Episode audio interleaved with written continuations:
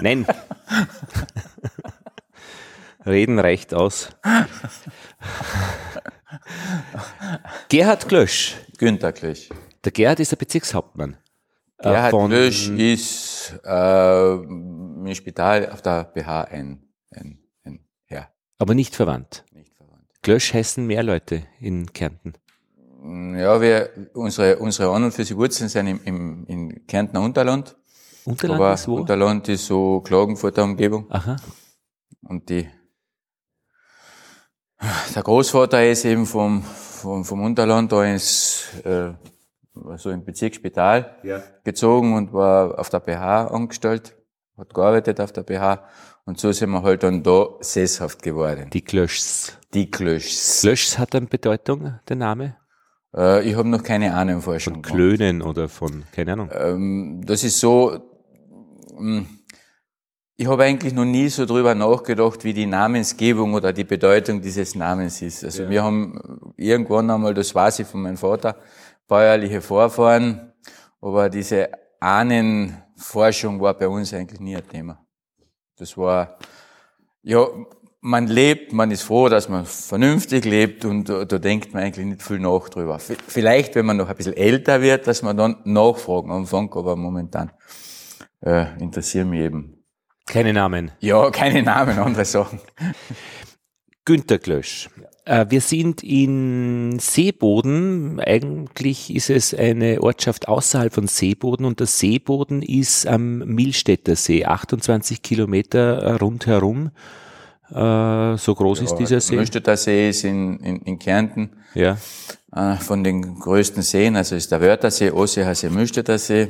Mühlstädter See hat eben das Prädikat in Kärnten, dass es der tiefste See ist. Ja, wunderschön, ruhig, äh, prägt an und für sich die ganze Gegend. Ja.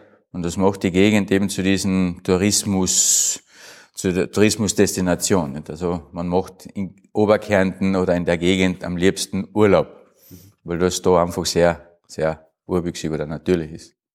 Ja, ich bin gekommen von Spital an der Trau über einen Wanderweg und in zwei Stunden war ich bei Ihnen heroben und heroben bedeutet im Bonsai-Museum und Bonsai ist auch das Thema unseres Gespräches. Sie haben, ähm, ja, wie sagen wir es denn, Bonsai kennengelernt, haben Bonsai gelernt. Ja, es ist, äh, Bonsai kann man an und für sich nicht lernen. Ähm, man braucht, um mit Bonsai zu arbeiten, Verständnis, äh, Verständnis für Natur. Und irgendwann einmal wird halt Bonsai, wenn man das betreibt, immer wieder, also nicht aufhört damit, wird es einfach zu einer Lebensaufgabe.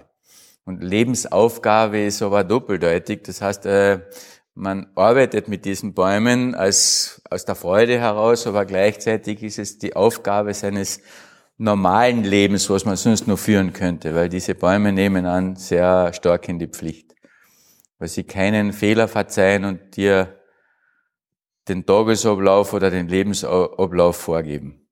Also man ist in diesem, in diesem Grundprinzip bereit, auf etwas aufzupassen. Und das hört nie auf. Und da gibt es eine eigene Philosophie dahinter drinnen. Und die ist diesen, den Europäern eigentlich noch nicht zugänglich oder zu wenig zugänglich oder nur sehr wenig Leuten zugänglich. Das muss man ein bisschen, ein bisschen differenzieren. Bonsai betreibt man, sagen Sie. Bonsai lebt man. Mhm. Also das ist, äh, das ist dieser, dieser Zugang. Also wir, wenn man mit Bonsai anfängt, hat man meistens schon irgendwo einmal etwas gehört. Man hat schon irgendwo jetzt so ein, so ein Bäumchen gesehen und greift auf Standardwissen zurück, was in Europa an und für sich mm, nicht ausreichend verankert ist, also in der Kultur. Und Bonsai wird eigentlich in Europa generell falsch verstanden oder vielfach falsch verstanden. Mhm. Und wir verbinden Bonsai immer mit diesem Wort kleiner Baum. Wir verbinden das mit schwieriger Pflege, wir verbinden das mit sehr viel Geld, wir verbinden das mit eben ganz eine Menge Sachen, die eigentlich nicht der Wahrheit entsprechen. Und Bonsai ist nur dieses ganz banale japanische Wort Baum in der Schale, also Bon und Sei.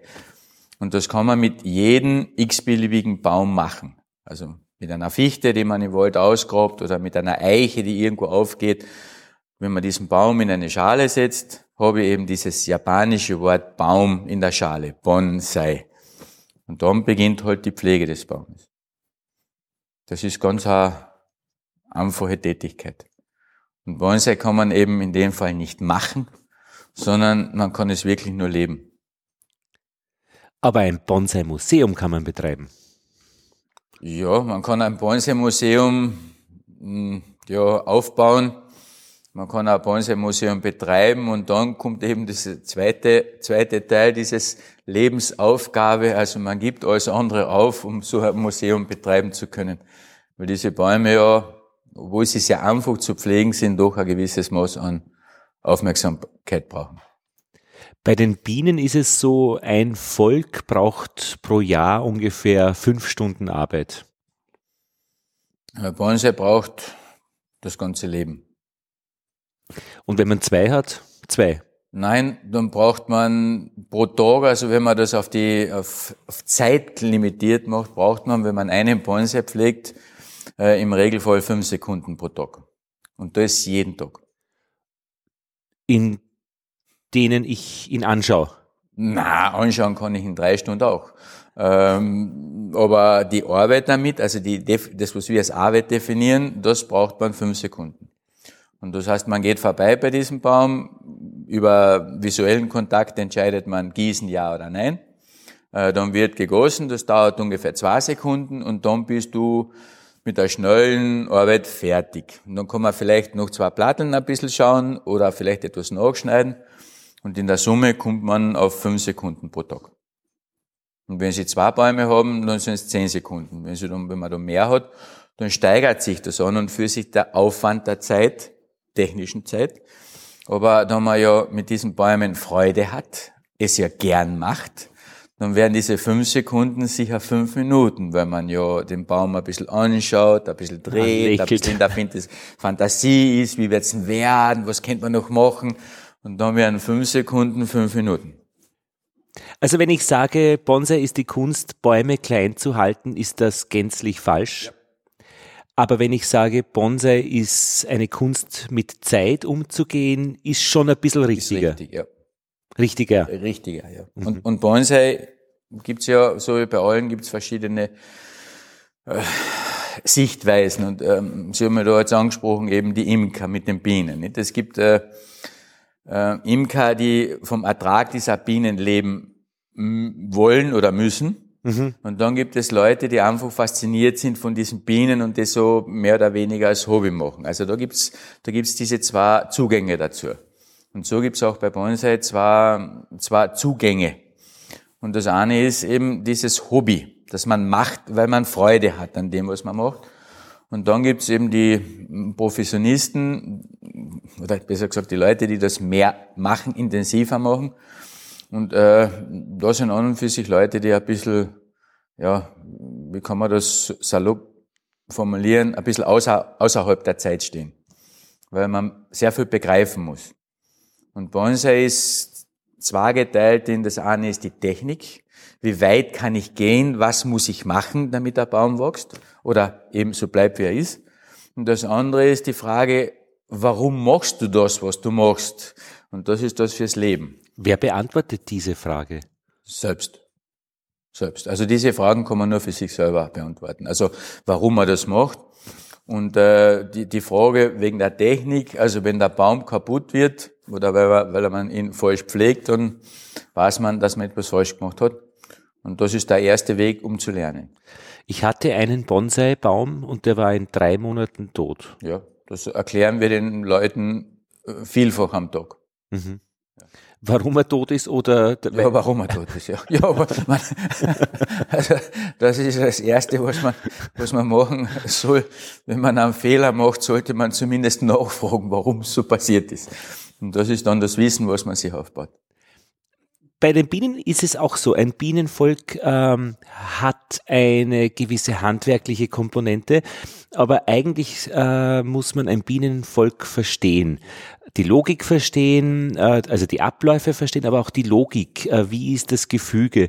Und da ist natürlich viel äh, Gefühl dabei, aber ein Gefühl ist immer auch basierend auf der Sensorik. Also was nehme ich von meinem Bienenvolk wahr? Ja. Geruch, äh, Flug, äh, Bild, wie kommen die Bienen zurück, äh, haben sie Pollenhöschen an oder nicht. Äh, also man spürt sehr viel. Ist es feucht irgendwie? Das ist ja dieser, dieser Zugang, der auch bei, bei diesem Bonsai notwendig ist. Also jeder oder jede Person kann Bonsai machen mhm. oder Bonsai pflegen. Aber in der großen Vielfalt der, der, Menschen gibt es halt Leute, die mehr Sensorik haben für die Pflanze und manche weniger. Also die haben mehr Interesse für Musik oder für, für Mechanik. Und dann gibt es halt Leute, die ein bisschen sensibler sind auf das, was in der Natur passiert. Und die, die mit dem Golf GTI äh, den Gummi rauchen lassen? Ist super. Gibt's auch. Super. Es ist äh, so, die Welt ist ja viel, ist vielfältig. Und äh, es hat alles in irgendeiner Weise einen Grund. Und wenn speziell die Jugend jetzt äh, am Wörthersee eben die, die Gummis rauchen lässt eben und sich trifft, dann ist es ähm, die Möglichkeit, sich in irgendeiner Weise auszutauschen. Ja, und auseinanderzusetzen mit den Naturgesetzen. Also es ist einfach tun unbewusst oft. Aber auch die, die Leute, die jetzt auch, also so sehr forsch mit dem Auto fahren und das und das machen, wenn irgendwann einmal vielleicht äh, einen anderen Zugang zu denen finden, was sie jetzt als lustig empfinden und vielleicht in 10, 15 Jahren sagen, war ich damals eigentlich schon ein bisschen witzig. Und das ist Zeit. Es Zeit. Wird, es wird Zeit, ja. Und geht das automatisch oder müssen die was dafür ja, tun? Alt wird man automatisch und man hat gescheiter wird, das ist eine andere Frage. Ich bin beim Rübergehen und deswegen ist die Art der Anreise für mich auch immer besonders wichtig. Ähm, also nicht mit dem Auto vorfahren und rausspringen und, und das Mikrofon aufstellen, sondern man kriegt da irrsinnig viel mit. Und da bin ich da durch einen Graben gegangen, also da unten hat ein Fluss mit ein bisschen äh, Kraftwerk dabei und durch die Gärten. Und das waren schon ambitionierte Kampfgärtner, die ich da gesehen habe. Ähm, sehr gestaltet, die Gärten, ähm, Rasen ähm, auf brutal und dazwischen aber Inseln aus Margariten. Ähm, da haben wir gedacht, okay, das ist ein Einzelfenomen. Und dann habe ich ein bisschen geschaut, alle Gärten sind sehr gestaltet in der Umgebung. In der einen oder anderen Weise. Also man kann, glaube ich, sehr viel aus den Gärten, äh, ähm, aber da fehlt mir die Verbindung, über die Menschen schon auch erfahren.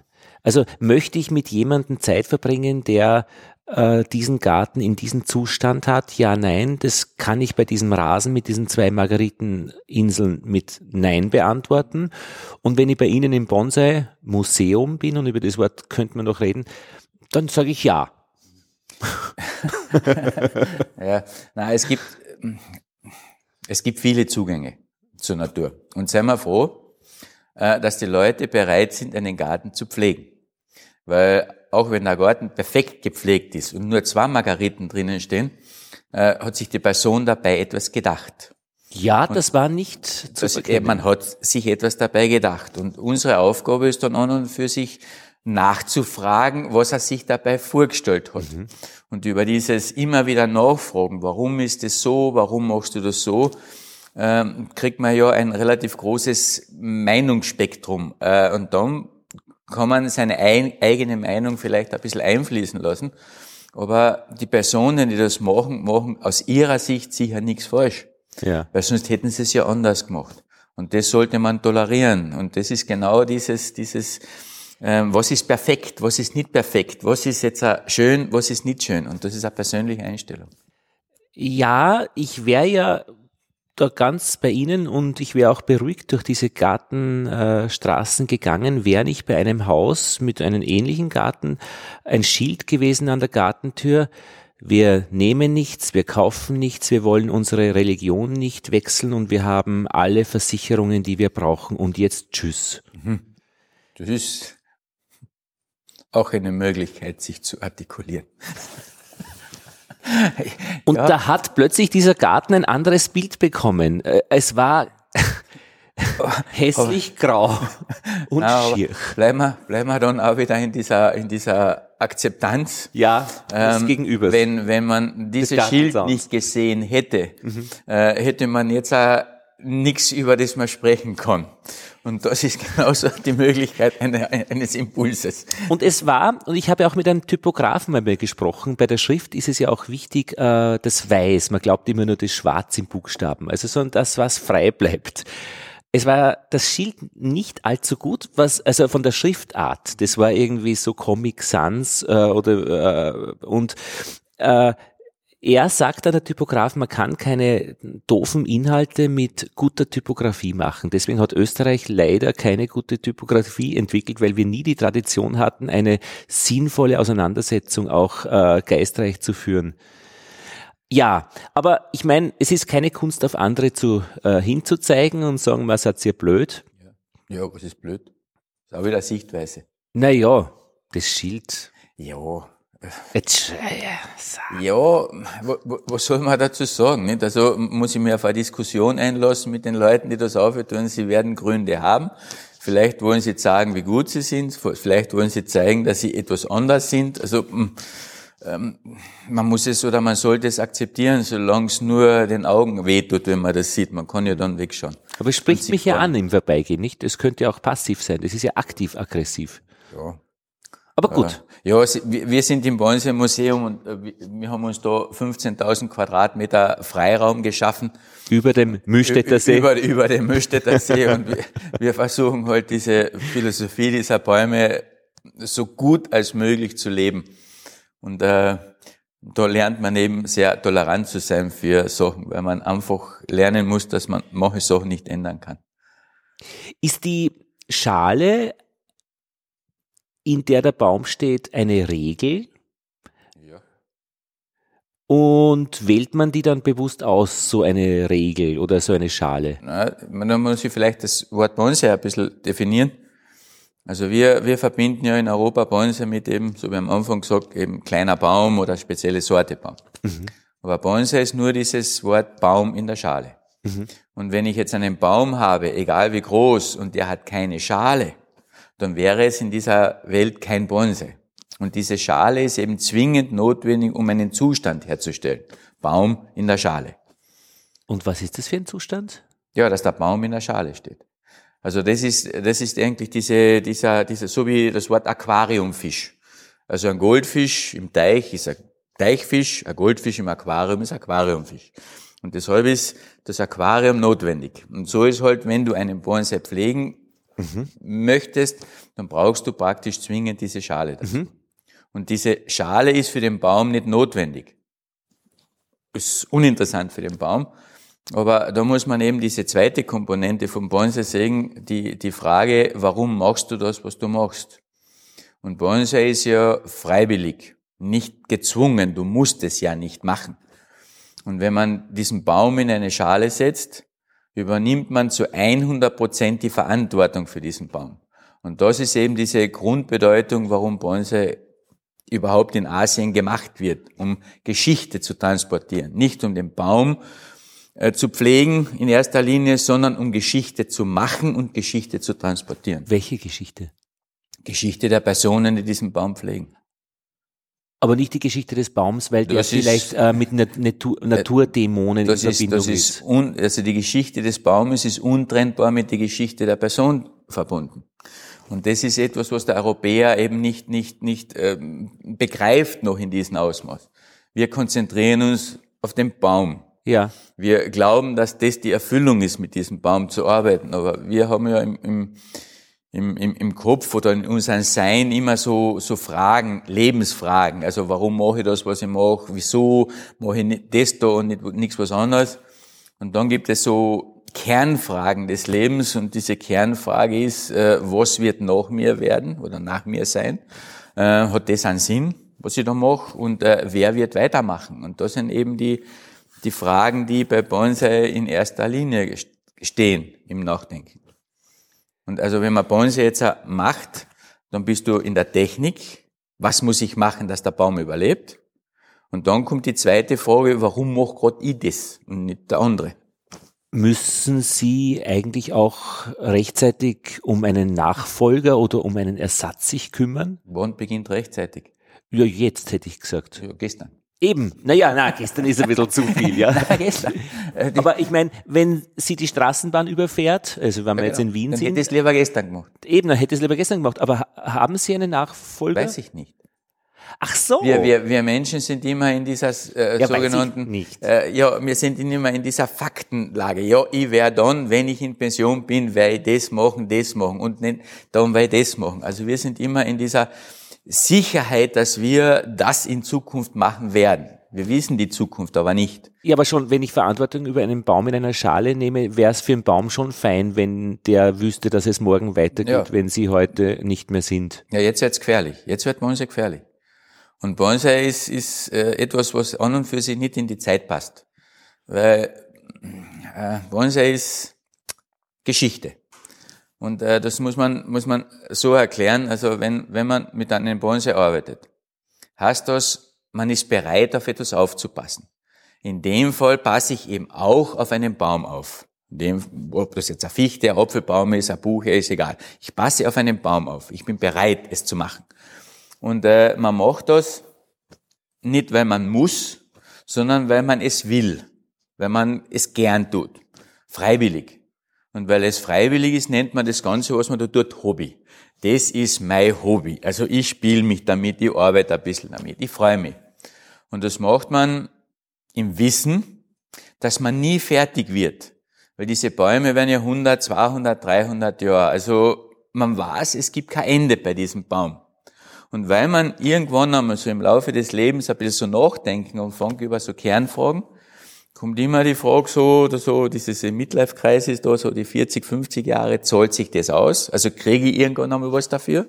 Also finan- finanziell, ob sich's auszahlt? Dann kommt die Frage, die ein bisschen später gestellt wird, hat das, was ich mache, überhaupt einen Sinn? Kennt ich nicht was anderes machen? Kennt ich nicht vielleicht oder das oder das machen? Und dann kommt eben diese finale Frage bei diesem Baum, das was Sie angesprochen haben, wer wird nach mir weitermachen? Und wenn ich halt möchte oder will, dass der Baum Zukunft hat, 100 Jahre alt werden kann, muss man so leben, dass man Vorbild ist. Dass irgendjemand, das müssen nicht unbedingt jetzt auch Familienangehörige sein, Kinder oder so, dass irgendjemand bereit ist, in Zukunft damit weiterzuarbeiten. Deshalb muss man Vorbild sein. Und das setzt aber dann auch voraus, dass man sein Wissen weitergibt. Weil was nutzt es, wenn Sie jetzt am Bonsai übernehmen in der Freude und in der Euphorie und der steht im Wohnzimmer und der ist dann nach drei Mo- Monaten kaputt. Das heißt, du musst auch das Wissen weitergeben, um mit diesem Baum umgehen zu können. Und da gibt man aber anderes Wissen auch weiter. Und dann ist eben vielleicht die Zukunft des Baumes garantiert über vorbildhaftes Leben, Weitergeben vom Wissen. Nennt man übrigens Kultur und Tradition, nicht wahr? Ohne den würde keine Zivilisation existieren. Und dann hat der Baum eben in Asien diese spezielle Aufgabe, auf diesen Vorbesitzer hinzuweisen. Weil wenn wir irgendwann einmal nicht mehr sind, dann steht dieser Baum da draußen mit, sagen wir, 100 Jahren. Dann kommen Leute, die ihn anschauen und sagen, ja, boah, was, der ist schon 100 Jahre. Wer hat denn eigentlich begonnen? Und über dieses, wer hat begonnen, ist es möglich, die Geschichte der Personen zu erzählen, die so gut gelebt haben, dass es wert ist, etwas Begonnenes weiterzuführen. Und das heißt in dieser finalen Lebensfrage, man hat nichts falsch gemacht. Es geht weiter. Und was will man eigentlich dann mehr? Und wäre diese Geschichte des äh, Vorgängers auch durch die Form erkennbar des Nein. Baumes? Nein. Es verändert sich. Schauen Sie, wenn ich, das, wenn ich eine Sendung mache, die würde ich alles falsch erzählen oder falsch vermuten. Also ich glaube, Sie kennen die Geschichte. Wenn Sie jemanden über Bonsai erzählen, die schreiben das dann in die Zeitung, ist alles Das ist falsch. schlecht, ja. Eigentlich ist es echt Ähm, es, sehr blöd. es wird immer so verkauft, dass, Nein. ja, es muss so verkauft werden, dass es jetzt ein Anführungszeichen reißerisch ist. Nein, nein, etwas es muss, nein, ist. nein, Aber es muss nicht einmal reißerisch sein. Es kann ja auch nicht reißerisch sein, aber es ist immer noch falsch. Würde ich jetzt was schreiben, ich würde nur Blödsinn schreiben. Auch wenn es nicht reißerisch ist. Also man, man reduziert sich immer auf das, was man, also speziell wenn man so etwas schreibt oder etwas äh, an, an Bericht macht, äh, dass es interessant klingt. Und interessant ist halt, dass ein Bonsai vielleicht eine Million Euro kosten kann. Äh, es ist interessant, dass dieser Baum 150 Jahre ist, aber das sind alles Sachen, die man nicht greifen kann. Na, na, interessant ist, äh, dass ich sage, äh, wenn ähm, die Geschichte des Baumes ähm, dann auch, wer hat den vorher gepflegt, äh, in der Form sichtbar ist, ist es eine Annahme, aber wenn Sie so klar und knackig drauf sagen, nein, dann ist es eine falsche Annahme. Das ist falsch. Ja. Und, äh, und die, aber ja, warum so ganz falsch? Ganz nein, weil man kann, man kann nichts auf Dauer, also ein Baum ist lebend. Er lebt auch nicht ja, die Grundstruktur, also auch die Grund... Grundstruktur, was ist eine Grundstruktur? Aha. Also eine Grundstruktur des Baumes ist, dass es ein Baum ist. Und bei diesem Baum ist aber nicht festgelegt, wie groß er werden kann, ob er gerade steht, schief steht, oder fünf Äste hat, oder ob er 20 Äste hat, ob er etagiert ist oder eine Kugel ist. Das ist nicht festgelegt. Aber Ihre Gestaltung ist sehr wohl drinnen abgebildet, Ihre Gedanken. Ähm, also in jedem, also wir schauen da so durch, wir sitzen so in einer Art Glashaus in den Garten raus, der hat doch jeder äh, ihre, äh, ein Teil von ihrem Leben äh, in, äh, in ja, seiner schon. Erscheinung. Aber der Baum ist ein Baum. Wenn er da draußen steht, ist es ein Baum. Mhm. Er wird nur dann interessant, er wird nur dann zum Leben erweckt, wenn es Leute gibt, die über die Geschichte dieses Baumes sprechen. Mhm. Und wie sie den Baum sehen, wie sie ihn bewerten, mhm. äh, das ist emotional. Das ist einfach, ist das schön. Und der andere, der diesen Baum bewertet, sagt, na, der gefällt mir nicht so, das ist schön. Und äh, was ist jetzt auch in den, was ist richtig? Den Baum interessiert das nicht, ob er schön ist oder nicht schön ist. Der Baum braucht zum Leben die Fürsorge des Menschen, wenn er in der Schalen ist. Also du musst ihm Wasser geben und Dünger geben. Mhm. Und als Belohnung für das Aufpassen, für das um sich kümmern um diesen Baum, kannst du halt über dieses gezielte Schneiden die Form bestimmen. Und das ist dann. Das kann ja auch ein Fluch sein, also eine Belohnung. Sag das ist eine Belohnung. Ist schon eine Belohnung. Ja, freilich. Mhm. Kein Weil, Fluch. Äh, die, die, die Belohnung ist, wenn irgendeiner sagt, das hast du gut gemacht. Die Belohnung ist, wenn du irgendwas leistest und du einen Zuspruch bekommst. Wirklich, ja? Und das ist aber nicht etwas, was man mit Geld messen kann, sondern das ist etwas, was im Inneren sich Aha, abspült. Auch und deshalb sollte man Bonsai eigentlich nie materiell sehen, sondern einfach als eine Lebenseinstellung. Mhm. Aber man kann schon Bonsai auch verkaufen und, und die haben schon einen Preis. Ja, und dieses äh, Verkaufen ist eben ein riesengroßes Problem. Und aus diesem Grund ist das Museum entstanden. Ja, Museum. Museum ist ein, ein, ein ähm, was ist ein Museum? Wir zeigen etwas. Wir, wir erklären etwas. etwas. Ah, okay, das Zeigen ist im Museum ja. im Mittelpunkt, ja. Wir wollen über dieses Wort Museum mhm. die Leute abschrecken, daher zu kommen. Ja, das, ja, das wäre fast gelungen. Also, weil ich hatte schon Bedenken, in einer, gerade mit sowas Lebendigen, also äh, wie Bonsai, äh, Baum in einer Schale. Äh, ja, ja. äh, eine andere Geschichte von mir. Ich ähm, bin ja in einer recht, wie soll ich sagen, traditionell, ähm, konservativ, religiösen Umgebung aufgewachsen und in meiner Jugend habe ich Kakteen gezüchtet, weil mit all den Wahrheiten, die da verkündet worden sind, in dieses Gebiet hat sich niemand hineingewagt. Das waren meine Freunde, die hatten Stacheln, die konnte auch nicht jeder angreifen äh, und ich habe mit ihnen gerne gearbeitet. Ähm, ich mir habe dann mit der Zeit ähm, eine Pause auch gemacht damit, äh, wieder welche äh, äh, aus Samen eben gezogen. Und meine größten Schwierigkeiten am Anfang waren, äh, so gewisse Makel, die diese Kakteen haben. Äh, an einer Stelle ist er vielleicht äh, verdorrt, auf der anderen Stelle hat er vielleicht irgendwie einen, einen Pickel. Äh, und ich habe so den Eindruck gehabt, meine Geschichte ist es, mit diesen Makeln zurechtzukommen, weil äh, ich denke, so eine Gärtnerei, die diese, die diese verdorrten Dinge immer gleich wegräumt, ist es eigentlich ähm, da, das, das, lang, das kann es nicht sein. Das langweilt mich. Also wenn man mit, mit, mit Pflanzen arbeitet, ist das Erste, was man macht, also, also wenn man einen Garten hat, also man pflegt den Garten, dann ist es die Euphorie, etwas tun zu können. Mhm. Oder also nicht müssen, weil der Garten mhm. ist immer freiwillig. Jeden und es, verdorrte Sachen wegräumen. Ja, also das ist, und wenn man halt den Garten noch hat, um irgendwo ein Statussymbol zu machen, dann arbeitet der Rasenroboter, da arbeitet der anderer und man hat halt etwas zum Zeigen. Ja, auch gut. Auch gut. Aber wenn man den Garten als Wertschätzung hat, als persönliche Bereicherung hat, dann wachsen eben mehr Margariten, dann wird das nicht so perfekt, weil es einfach Leben ist. Und das Leben kann nie perfekt sein. Und äh, genauso ist es bei den Pflanzen. Was aber es ist perfekt. Aber es zu akzeptieren war für, äh, für mich einigermaßen schwierig. Ja, freilich.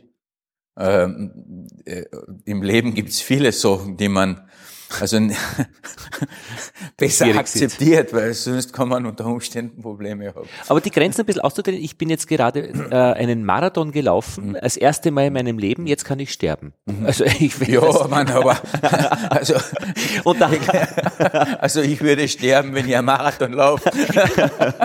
das Ende würde ich auch noch für Sie nicht sehen. Aber das, also das Faszinierende war natürlich schon, dass ich schon einige Jahre lang äh, gerne laufe und ein bisschen äh, auch systematisch durch dieses Marathon Marathon-Training, das Systematische ist schon interessant, äh, auch diese Grenzen ein bisschen ausdehnen konnte. Das heißt, es war eigentlich logisch, dass ich den laufen kann, weil, weil man einfach diese Strecken gut auch. Ja, der Kopf sagt, es geht. Genau, und es war eigentlich ziemlich klar. Äh, aber eben dieses Strukturelle war interessant und diese Grenzen auch auszudehnen und man lernt dann eben, wie man sich fühlt, wenn man über die Grenze gelaufen ist. Also dann ist eine Zeit schlecht und man hat eine weiße Nase. Das hat mir schon ganz gut gefallen. Ja, ja. Aber es ist, ähm, ähm, so wie alles im Leben ist, äh, wenn man so ein Erfolgserlebnis hat, ein emotionales Erfolgserlebnis. Ja, es stimmt, ja. Dann neigt man dazu, ein gewisses Maß an Suchtverhalten ähm, zu entwickeln. Dass man es wieder möchte. Genau, dass man dann den nächsten Marathon auch noch und dann war der war interessant und dieser Marathon und ja. da kennt man das auch noch. Mal. Ja, in Kapstadt äh, gibt es so einen schönen Marathon, der 56 Kilometer ist. Ich glaube, bei 56 kriege ich auch noch hin. Ja, genau. Das ist das, das Ausgrenzen, was uns Menschen dann irgendwann einmal an Grenzen führt, genau, die dann irgendwann einmal aber dann unüberwindlich sind. Genau. Was ist äh, da, gibt es eine bessere äh, Art, es zu tun, aus Ihrer Sicht? Also diese Grenzen dann immer weiter hinauszuschieben, dass sie dann unüberwindlich sind? Wir, wir Menschen sollten lernen, dass eine Grenze immer das Letzte ist. Äh, man sollte ein bisschen vorher stempeln. Mhm. Also es ist vernünftig, weil du weißt nie, was hinter dieser Grenze ist. Und das kann aber dann äh, große Schwierigkeiten machen. Aber mit dem Argument könnte ich sitzen bleiben am Tisch und nicht mehr rausgehen, weil. Super.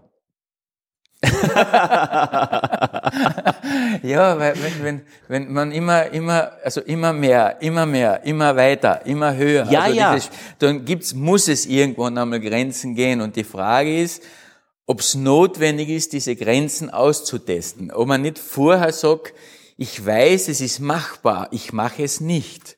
Und das ist eben das Problem, wo ich gesagt habe, dass Bonsai was Gefährliches ist, nicht unbedingt zeitgemäß ist, also in ist, sondern man muss die Grenzen erkennen.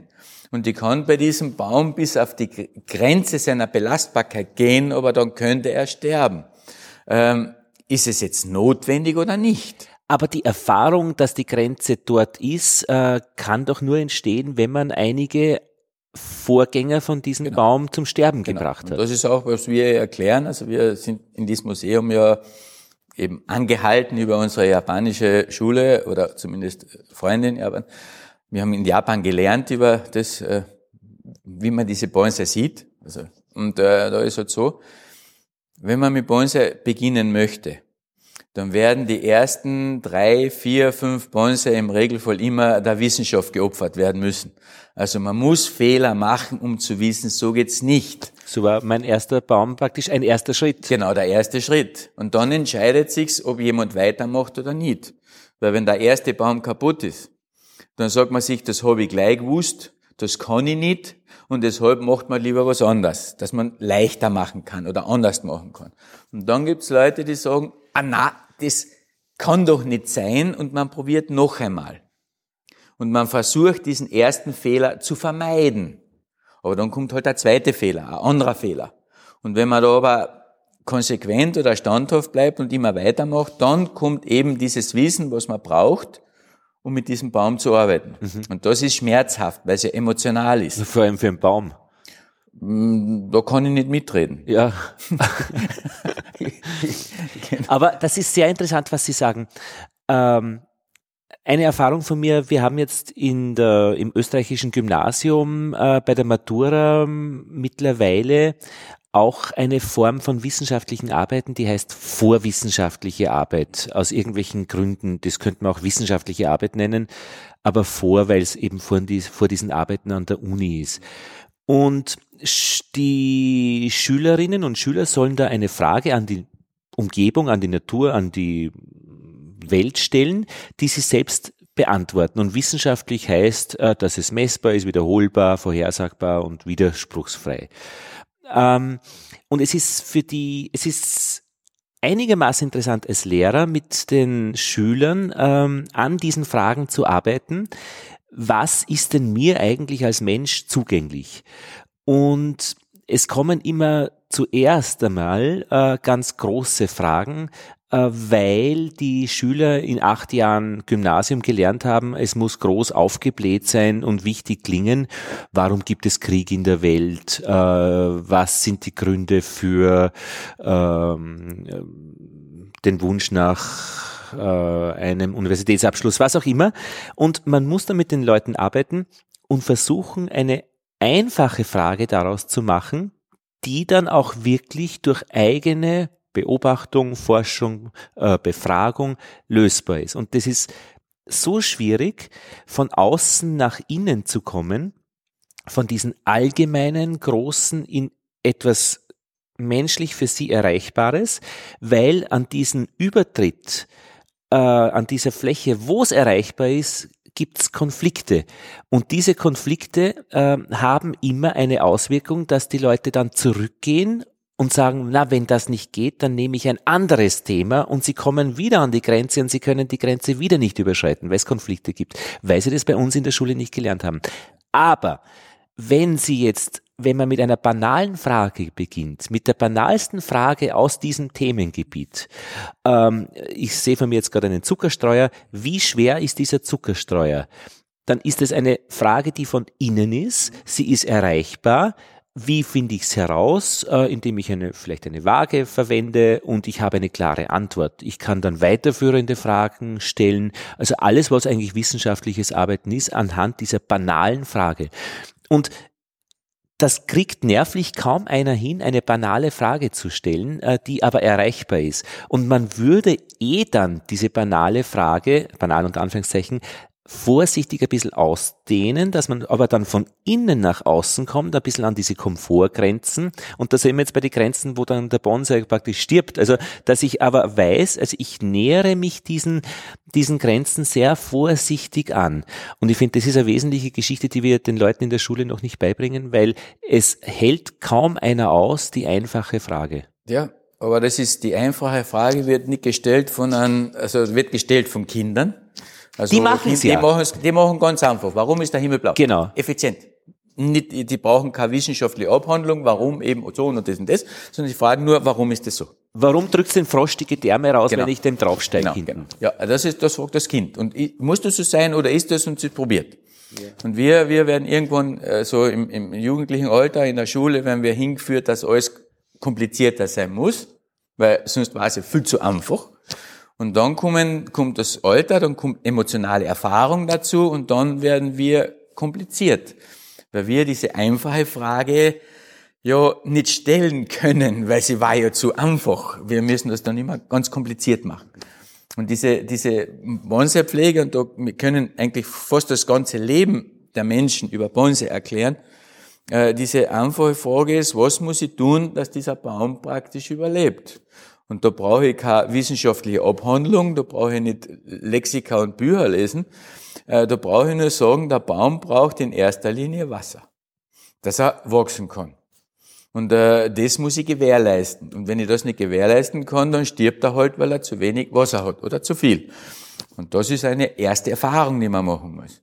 Und da dieser Baum ja in meiner Obhut ist, nicht weil ich ihn in die Schale gesetzt hat, braucht er auch einen Dünger.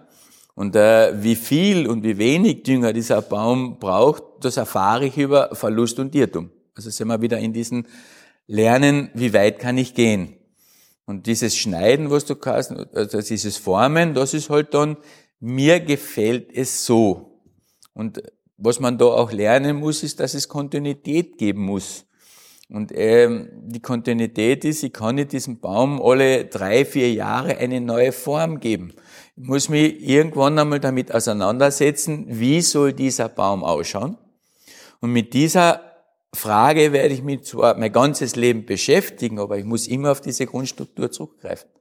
Weil wenn ich bei einem 100-jährigen Baum einfach Äste wegschneide, die 80 Jahre alt sind, dann verändere ich 80 Jahre Baum ich verändere aber nicht die Geschichte des Baumes. Es schaut nur anders aus. Und die Leute nach mir sehen ihn halt verändert, aber es ist halt so. Deshalb gibt es keine fertige Form des Baumes. Dass der Baum klein ist, ist jetzt, habe ich den schweren Verdacht, nur aus rein praktischen Gründen.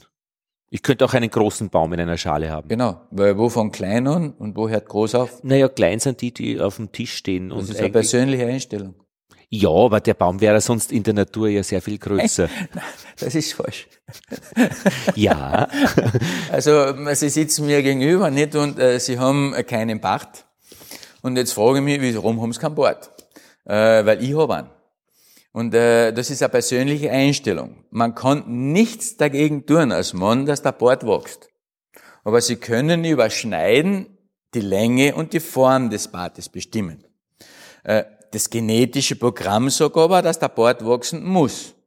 Und so ist bei diesem Baum, der was da draußen steht. Sein genetisches Programm sagt, du bist in dem Fall ist ein Apfelbaum, du wirst Äpfel produzieren, deine Blüten schauen so aus, aber in diesem Programm des Baumes steht nicht drinnen, dass der Baum mit 25 Jahren 4,50 Meter sein muss und 20 Äste haben. So steht im Programm des Mannes drinnen, dass der Bart wächst, es steht aber nicht drin, dass er mit 60 Jahren, der Mann, der Bart mit 30 Zentimeter und oben auf der Oberlippe gewurzelt ist. Es steht nur drin, dass er wächst. Und das ist genau dieser, dieser Zugang, wo wir am Anfang diesen Fehler machen. Wir machen Verbindungen, die eigentlich nicht da sind. Wir glauben. Und das ist beim Baum wurscht.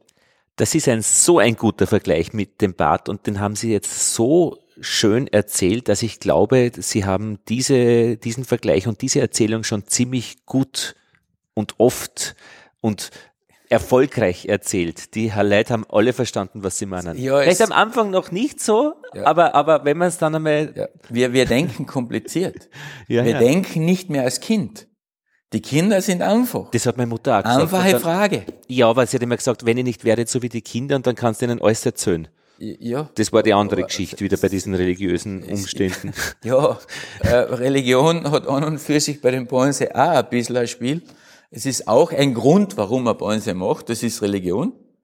Also das ist, kommt aus der Religion, das kommt aus der Vergänglichkeit. Weil wir Menschen ja in unserem Leben immer, immer in irgendeiner Weise wirken wollen was wird bleiben, wenn ich nicht mehr da bin? Und da gibt's halt die Leute, die sehr viel Geld haben, die machen sich Monumente, die bauen irgendeine Häuseln, große oder Schlösser oder Pyramiden, machen sich, lassen, früher haben sie sich Bilder malen lassen, dass man einfach nicht vergessen wird. Und wie kann einfaches Volk zeigen, dass sie gut gelebt haben, dass sie eben Vorbild waren. Und da ist eben dieser Baum über Generationen in Asien die Möglichkeit.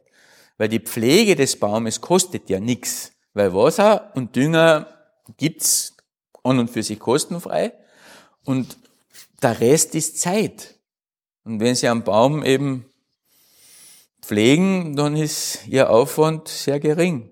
Die Geschichte wird dann bewerten, ob der Baum was wert ist oder nicht wert ist. Licht ist auch ein Thema? Ist ein Baum. Also ja. Ja, freilich. Ist ein Baum. Und diese Bäume werden ja immer voll in Europa falsch gehalten, weil eben kein, keine logische oder umfassende Erklärung da ist. Weil diese, das ist ein Baum und diese Bäume müssen immer und zwingend im Freien draußen stehen. Das ist nichts fürs Zimmer. Und das ist auch der Grund, warum ihr Baum noch drei Monate gesagt hat, ich kann da drin nicht. Und aus diesem Grund ist er eben Geschichte und sie können über Geschichte erzählen. Aber er ist nicht der Grund, dass er ihre Geschichte erzählt, weil er nicht mehr da ist. Die Schale ist noch da. Gut, dann haben Sie die Möglichkeit, einen nächsten Versuch zu starten.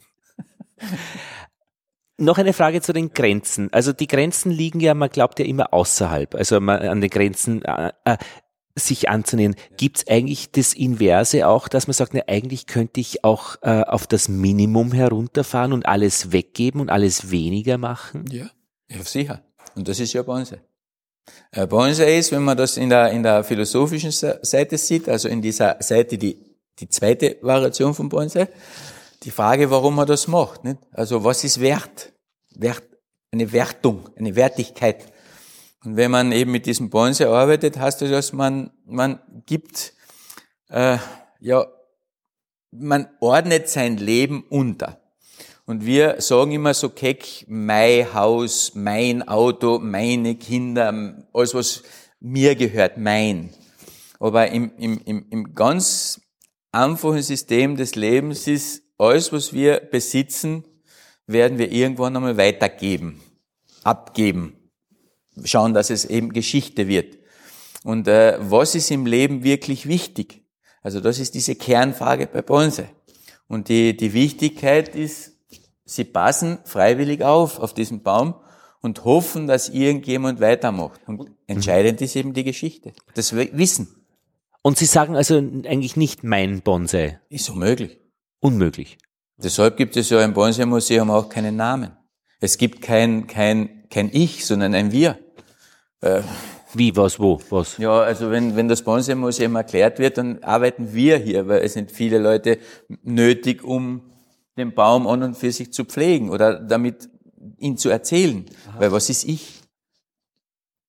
Und wenn ich sage, das ist mein Baum, dann mache ich den ersten großen Fehler. Ja. Das, ich kann ihn ja nicht besitzen. Ja, ja. Und ich, man ist bereit aufzupassen. Und da kommt eigentlich immer wieder die Frage von den Besuchern, Hast du schon selber angefangen mit einem Bonsai? Hast du schon selber was gemacht? Aber die Kunst ist nicht selber anzufangen, sondern die Schwierigkeit ist, nicht die Schwierigkeit in dem Fall, sondern das Übernehmen. Also ich übernehme einen Baum aus Japan und versuche so gut als möglich meinen Bad zu machen für die nächste Generation. Und wenn man sagt ich, dann ist es Ego. Was ist ich? Mhm bei diesen Bäumen. Die interessiert das nicht. Und kann man einen Baum aus seiner Obhut auch wieder ähm, ähm weggeben? Äh, Aber das ist fast unmöglich. Eben das Wort Museum. Weil wenn man einen Baum, also wir haben auch einen Handel dabei, dass wir Bäume verkaufen.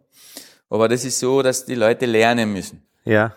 Und äh, das, das Verkaufen ist irgendwann einmal unmöglich. Weil wenn man jetzt startet, beginnt mit seinem Hobby. Ja.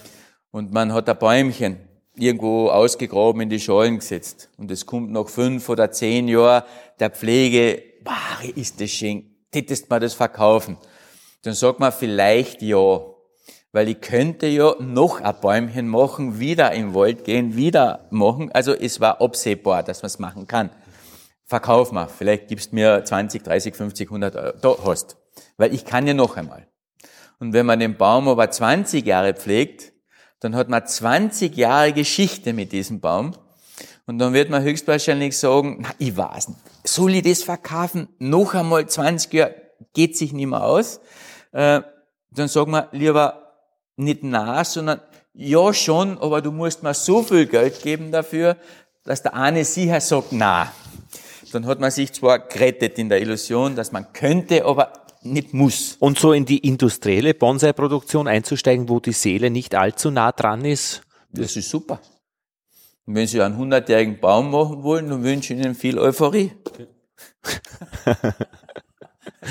Sie können zwar anfangen, und wenn Sie dann 15, 20 Jahre mit diesen Bäumen arbeiten, das industriell gefertigt wird, dann haben Sie 20 Jahre Freude gehabt an dem, was du wächst. Und dann kommt irgendjemand und sagt, weißt du was, das kaufe ich da ab, äh, das stelle ich dann im Wohnzimmer auf den Tisch. Und sie wissen, dass dieser Baum dann definitiv tot ist, weil er im Raum ja, steht. Ja. Und jetzt müssen sie für sich selber entscheiden, was ja. ist mir mehr wert? Mhm. Das Leben dieses Baumes oder das Geld? Und äh, sie werden sich ziemlich sicher für den Baum entscheiden und nicht fürs Geld. Jetzt könnte ich noch einen äh, Bonsai-Roboter anlernen, der, das geht ja mittlerweile schon, die sind schon recht gut, äh, wenn, das in, wenn das in der Pflege funktioniert mit Roboter von. Ja, aber dann ist es die Frage, warum machen sie es? Weil warum soll ich mir einen Baum mit ein, über einen Roboter pflegen, ich möchte es ja selber machen. Es ja, ist ja. ja. für mich, es ist ja für mein Leben, für meine Geschichte. Also dann pflege ich quasi den Roboter und nicht mehr den ja, Baum. Äh, dann, dann bleiben Sie in der Logik des Menschen, warum macht man das, was man macht? Aha. Und wenn Sie Hunde lieben und die Hunde besitzen wollen, und es muss der Nachbarbur also, oder irgendjemand mit dem Hund Gassi gehen, ist wirklich diese Frage des Lebens, warum möchte ich den Hund haben, wenn sich andere darum kümmern? Muss jede Frage eine Antwort haben? Nein. Es war hat möglich. jede Frage eine Antwort? In Bezug auf Bäume schon, aber in Bezug aufs Leben nicht. Aha hat jede Antwort eine Frage, wäre jetzt auch noch interessant. ja, genau. Ja, wenn ich die Antwort schon weiß, dann kommt ja keine Frage. Naja, aber wenn ich durch den Wald gehe, ähm, wenn ich durch den Wald gehe, das sind schon eher Tatsachenmitteilungen und die Fragen kommen da eigentlich ähm, dem Menschen schon. Die, die, die Fragen des Menschen sind hypothetische Fragen. Das ist das, weil wir uns beschäftigen können. Weil uns Menschen zeichnet ja aus, dass wir eine Fantasie haben. Mhm. Ist dieser Baum echt, den ich da draußen mit den Blüten sehe, sind das vielleicht Seidenblüten? Aber ich habe eine Hummel gesehen, die hat das gewusst. Das ist echt, die sind aber schon sehr üppig auch in den Farben und intensiv. Also ja, wenn man da so. Früher sind die Azaleen wunderschön. Aber sind die so gezüchtet, dass die auch Nein. wirklich die Farben? Äh, ich äh, kann Bäume nicht züchten. Das ist ein Zustand.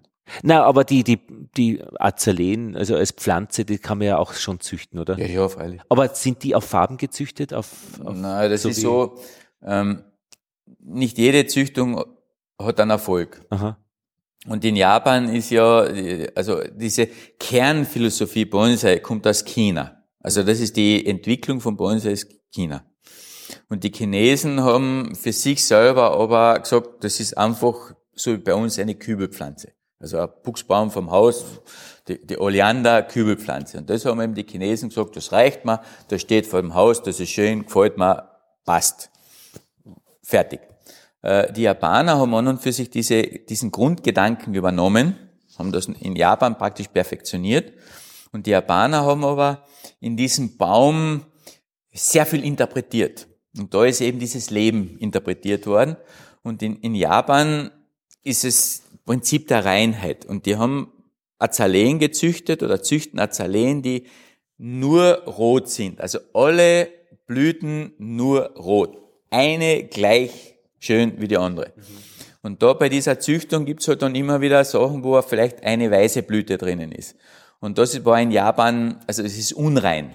Aha. Aber mittlerweile sind die Japaner auch draufgekommen, dass eine gute Mischung bei den Pflanzen wunderschön sein kann. Und da ist halt die traditionelle Einstellung, die Reinheit des Baumes mit der Freude, diesen Baum eben anzuschauen, also schon ein bisschen moderner geworden. Ja, Sie legen ja auch zum Beispiel auf dem Reis so äh, Gemüse in Streifen geschnitten genau, und genau. das letzte Stück wird aber dann diagonal gelegt. Ja, genau, genau. Es ist einfach die Präsentation. Es ist einfach diese ja, Freude, etwas perfekt zu präsentieren. Woher und warum? ja, eh, aber. Äh, das ist die Frage des Lebens und das wird keiner beantworten können, warum wir da sitzen, warum wir das machen, warum das so ist, äh, warum steht der Baum so schief. Das kann ich, oder warum schaut das so aus, das kann ich alles interpretieren. Die Natur fragt nicht. Es ist einfach. Ja. Ja, es ist einfach. Und wir sind kompliziert, nicht? Wir hinter, also wir hinterfragen alles. Eine Frage da gleich diesbezüglich. ähm, wir machen ja dann auch eine Sendung über ähm, japanisches Formen, äh, wo dann drei, vier Dinge in einen Topf geworfen werden, nämlich Ikebana, ähm, Origami, Bonsai und Shibari, die erotische Kunst des Fesselns. Haben diese Dinge irgendetwas gemeinsam aus Ihrer Sicht? Ikebana und Bonsai schon, obwohl es zwar ein paar Schuhe sind. Also das ist äh von der Grundauffassung gleich. Äh, das mit den Fesseln, also dieses, dieses Shibari, das ist eben ähm, auch die Kunst, etwas ästhetisch zu machen. Also da ist es nicht um, es geht nicht um die Formensprache, es geht ums Tun, um die Perfektion. Und äh, das ist eigentlich bei allen diesen japanischen Künsten. Es geht nicht um das Resultat, sondern um den Weg dorthin. Und dieser Weg wird perfektioniert. Wobei Perfektion nie erreichbar sein kann, weil sie immer noch genauer, besser möglich wäre. Aber es ist der Weg, die Schule des Weges. Das ist so wie bei einer Teezeremonie. Es geht nicht um den, das Trinken des Tees, es geht um den Weg bis zum Überreichen der Schale. Also es ist eigentlich entscheidend, was man tut. Und Papierfalten ist ja auch eine, äh, ähm, eine Gestaltung. Es ist äh, eine Gestaltungsmöglichkeit, aber das würde ich von diesen ganzen japanischen Künsten ein bisschen rausnehmen, weil es ist sehr funktional. Also es ist äh, alles, was in Origami gemacht wird, hat eine Funktion, hat an, an, an wirklich einen Sinn. Also wenn man schaut, in Japan werden diese kleinen Papiertüten gefaltet, es wird da der Mistkübel gefaltet, es wird sehr viel wirklich effizient gemacht. Aber da ist nicht die Perfektionierung das Thema, sondern es ist auch ein ganz großer Nutzen dahinter drinnen. Und äh, wenn man aber Ikebana macht, dieses Blumenstecken oder eben Bonsai, ist der Nutzen die optische Freude, aber der Weg dorthin, diese Möglichkeit nachzudenken, zur Ruhe zu kommen, etwas für sich selber Gutes zu tun. Ich habe den schweren Verdacht, dass es natürlich nicht einseitig geht, also der, der das gestaltet. Es ist, es muss auch ein Weg sein, der, der es sieht. Äh, und das kann ja durchaus eine andere Person sein. Oder ja. ist man das immer selbst? Nein, Nein. Ist es, äh, natürlich Du machst nicht. das, was du magst, aus der Freude, dass du etwas tun kannst. Ja. Und wenn es den anderen Leuten gefällt, ähm, hast du vielleicht eine Bestätigung, dass es richtig ist. Und wenn sie es hassen? Wenn es, wenn es nicht gefällt, äh, ist zu hinterfragen, warum es nicht gefällt. Ähm, da ist es so, es kann ja ein, ein, eine, ein, ein falscher Zugang dazu sein. Ja, von Ihnen, ja, von den Leuten natürlich. Von den Leuten. Oder Weil meiner. Du, du, ja, wenn man, wenn man vielleicht ein bisschen da, das in die Musik äh, bringt, wenn jemand Gitarre spielen kann. Also nicht so, dass es dann ganz perfekt ist, sondern einfach nur, nur für sich selber schön. Äh, dann reicht das ja, solange sich die Nachbarn nicht aufregen. Für sich selber etwas zu machen. Und wenn es anderen gefällt, ist es gut, aber man macht es ja für sich. Und wenn, wenn Sie Ikebana oder Bonsai nur für andere machen, dann ist das Geschäft, dann wird's banal. Aber als Jugendlicher hat man schon einmal so eine Phase, wo man äh, etwas macht und das Ziel ist, dass äh, dem anderen gerade nicht gefällt. Also das genaue ja, Gegenteil. soll es so sein? Sie ja. müssen ja Grenzen ausloten. Ja, ja, genau. Was soll ich, wo, wie muss ich mich benehmen, dass es gerade noch geht? Und was muss ich, was kann, was mache ich, damit der Papa grantig wird? Und, und das, das ist das Leben. Und äh, das heißt Ausgrenzen, äh, äh, Austesten der Grenzen. Ja, ja. So wie beim Marathon. Der eine macht so, der andere die, macht so. meine Kinder können das schon am, am, am Atmen können es äh, schon einschätzen, auf welcher Stufe ich bin. Ja, Sie sagen, Sie, er ist jetzt auf Stufe drei. Kinder, also, also, also Kinder sind wirklich gut. Also die, die haben es nun, die haben nicht verlernt, Mensch zu sein. Also sie sind noch ursprünglich. Naja, aber da bin ich nicht, da bin ich wenig romantisch. Ich finde, jeder Mensch ist ein Mensch äh, äh, und dieses Ursprüngliche ist mir persönlich wurscht. Wobei der mit, der mit dem Auto praktisch mit dem rauchenden Gummi äh, am weitesten für mich von der Ursprünglichkeit weg ja, ist. Es ist aber auch notwendig, weil sonst hätte man nichts zum Reden. Stimmt. Äh, wie ist Ihnen denn das zugestoßen? Eigentlich das, was Sie heute Ein machen? Zufall. Also Kann man das, das Leben irgendwie besteht, festhalten? Man, viele sagen, das, war Schicksal. Das ja Im Jahr 1984, als ein Klavier vom Himmel fiel. Ja, so. Aber wie hat es 19, angefangen? Also angefangen hat also es gibt jetzt ja 40 Jahre. Ich beschäftige mich jetzt schon über 40 Jahre mit Bonsai. Ja. Das war einfach reiner Zufall. Aber wie? Wie ist der Zufall? Kann man das ein bisschen noch beleuchten, wenn Sie möchten? Ja, man, das ist, das, also jedes meine, Sie Hobby. Gehen, Sie gehen in die Schule. Danke. Na, und, das würde heißen, dass ich sehr jung bin. Ja, und kommen nach, kommen nach Hause und so weiter. Also na, ja. Na, es ist so, das Leben ist ja ähm, vielfältig. Man hat sehr viel, also man hat wirklich viele Interessen, wenn man aufgeschlossen ist. Man hat viele Hobbys, was man machen könnte. Und es gibt aber einfach Entscheidungen im Leben, die man am Anfang nicht in dieser Tragweise sieht. Eh. Das ist immer so, nicht? Und die Entscheidung, die heute richtig ist, kann in fünf Jahren der größte Blödsinn gewesen sein. Aber also man was, weiß es nicht. Aber wie hat es begonnen? Also wie? Äh, eben mit so einer, so einer Situation, dass man äh, sagt, es ist eh noch Zeit. Und äh, es war damals so, so, ein, so also so, so ein Weihnachten. Man, hat, man muss einfach jetzt auf 40 Jahre zurückdenken. Die Geschäfte machen um 12 Uhr zu, Samstag. Und äh, man ist als Mann immer irgendwo unterwegs, man muss irgendwas tun noch und erledigen und man hat eine Freundin. Und äh, man möchte halt an der Freundin im letzten Atemzug noch schnell etwas kaufen für das Weihnachtsfest. Und die Geschäfte machen um 12 Uhr zu. Du stehst vor Geschäften, die nichts mehr anbieten können. Und es bleibt einfach nur eine Gärtnerei übrig. Und man denkt sich, okay, ich gehe halt um und kaufe eine Rosen und schenke halt Rosen zu Weihnachten. Ist zwar unlogisch, aber zumindest hat man was. Und dann hat dummerweise diese Gärtnerei keine Rosen mehr und keine Nelken mehr und nichts mehr. Und jetzt stehst du da, ohne Geschenk. Und dann war aber in die, im, letzten Winkel von dieser Gärtnerei ein sogenannter Bonsai. Das war so ein Plastikkübel mit einer Tuje und zwei Kerzen drin. Eine schnell wachsende Tuje. ja, genau, das war einfach vor 40 Jahren Bonsai. Und dann hat man sich gedacht, ja, bevor ich nichts hab, äh, ich mir halt das da und ich schenke das mit einer, ja, das ist Bonsai und wichtig und so. Und das wurde geschenkt. Er war selbstverständlich nach drei, nach drei Wochen, drei Wochen kaputt, weil man es ja im Zimmer lässt, Heizung und ist tot. Und, aber mein Bad war erfüllt. Ich habe etwas geschenkt. Hm. Und das war für mich dann abkackelt. Und dann war, der Fehler, den die Frau vielleicht immer noch ein bisschen bedauert. Sie hat mir ein Jahr später zu Weihnachten auch einen Bonsai geschenkt. Dann, hm, eine Kiefer. Und äh, diese Kiefer gibt's immer noch und die wird immer noch mit der Frau benannt. Also das war eine Verbindung fürs Leben.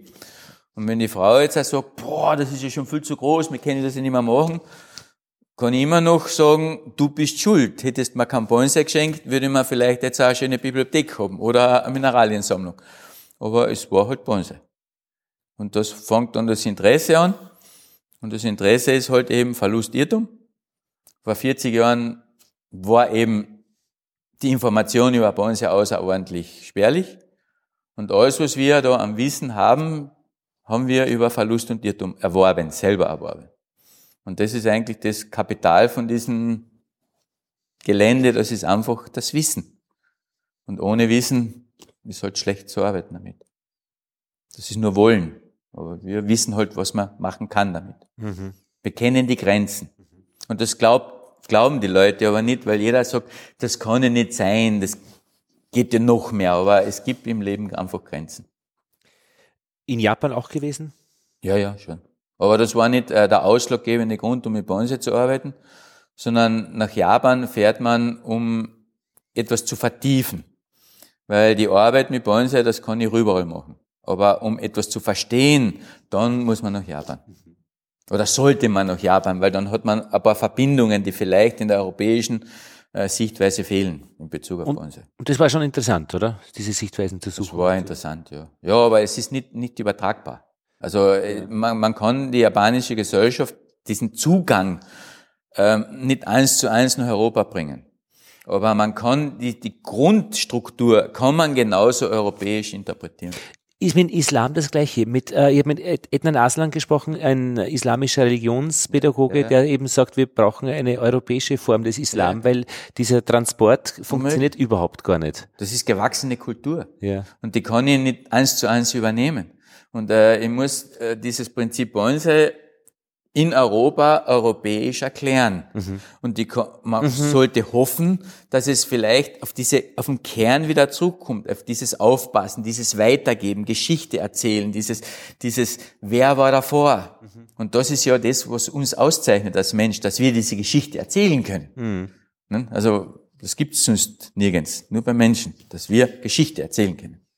Und jetzt muss ich nochmal fragen, das geht natürlich mit Sprache Geschichten erzählen. Würde der Baum die Geschichte jetzt auch erzählen ohne Nein. Sprache? Nein. Nein. Genau, Sie haben, jetzt schon, Sie haben ja bei der Form auch schon Nein ja, gesagt. Er ist das, nur da. Sie, ein bisschen kann ich jetzt schon vorhersagen, wann Sie so Nein sagen. ja, er ist nur da. Er ist nur da. Es, es ist, er erzählt keine Geschichte. Okay, und wenn man, wir merken das ja, wenn die Leute ins, ins, da reinkommen ohne Erklärung. Ja. Äh, und wenn man da jetzt durchgeht, wird man merken, dass wir vielleicht ein bisschen außer, außer der Norm sind. Äh, das heißt, was man gewöhnt ist. Und wir haben diese Bäume nicht beschriftet. Mhm. Wir haben bei diesen Bäumen keine, keine Tafel, wie alt diese Bäume sind und äh, wo sie herkommen. Das mag ich sehr. Weil wir, wir, wir stehen auf der Kommunikation. Und ja. wenn Sie, wenn wir jetzt da durchgehen werden durch diesen Garten, werden Sie Bäume sehen. Und bei manchen Bäumen wird man stehen bleiben und sagen, boah, bei manchen Bäumen geht man vorbei. Und wenn alles auf einem Zettel steht, liest man und glaubt, verstanden zu haben. Und wenn die Leute dann raufkommen und sagen, der Baum da unten, äh, wie alt ist der? Was ist das? Dann können wir erklären.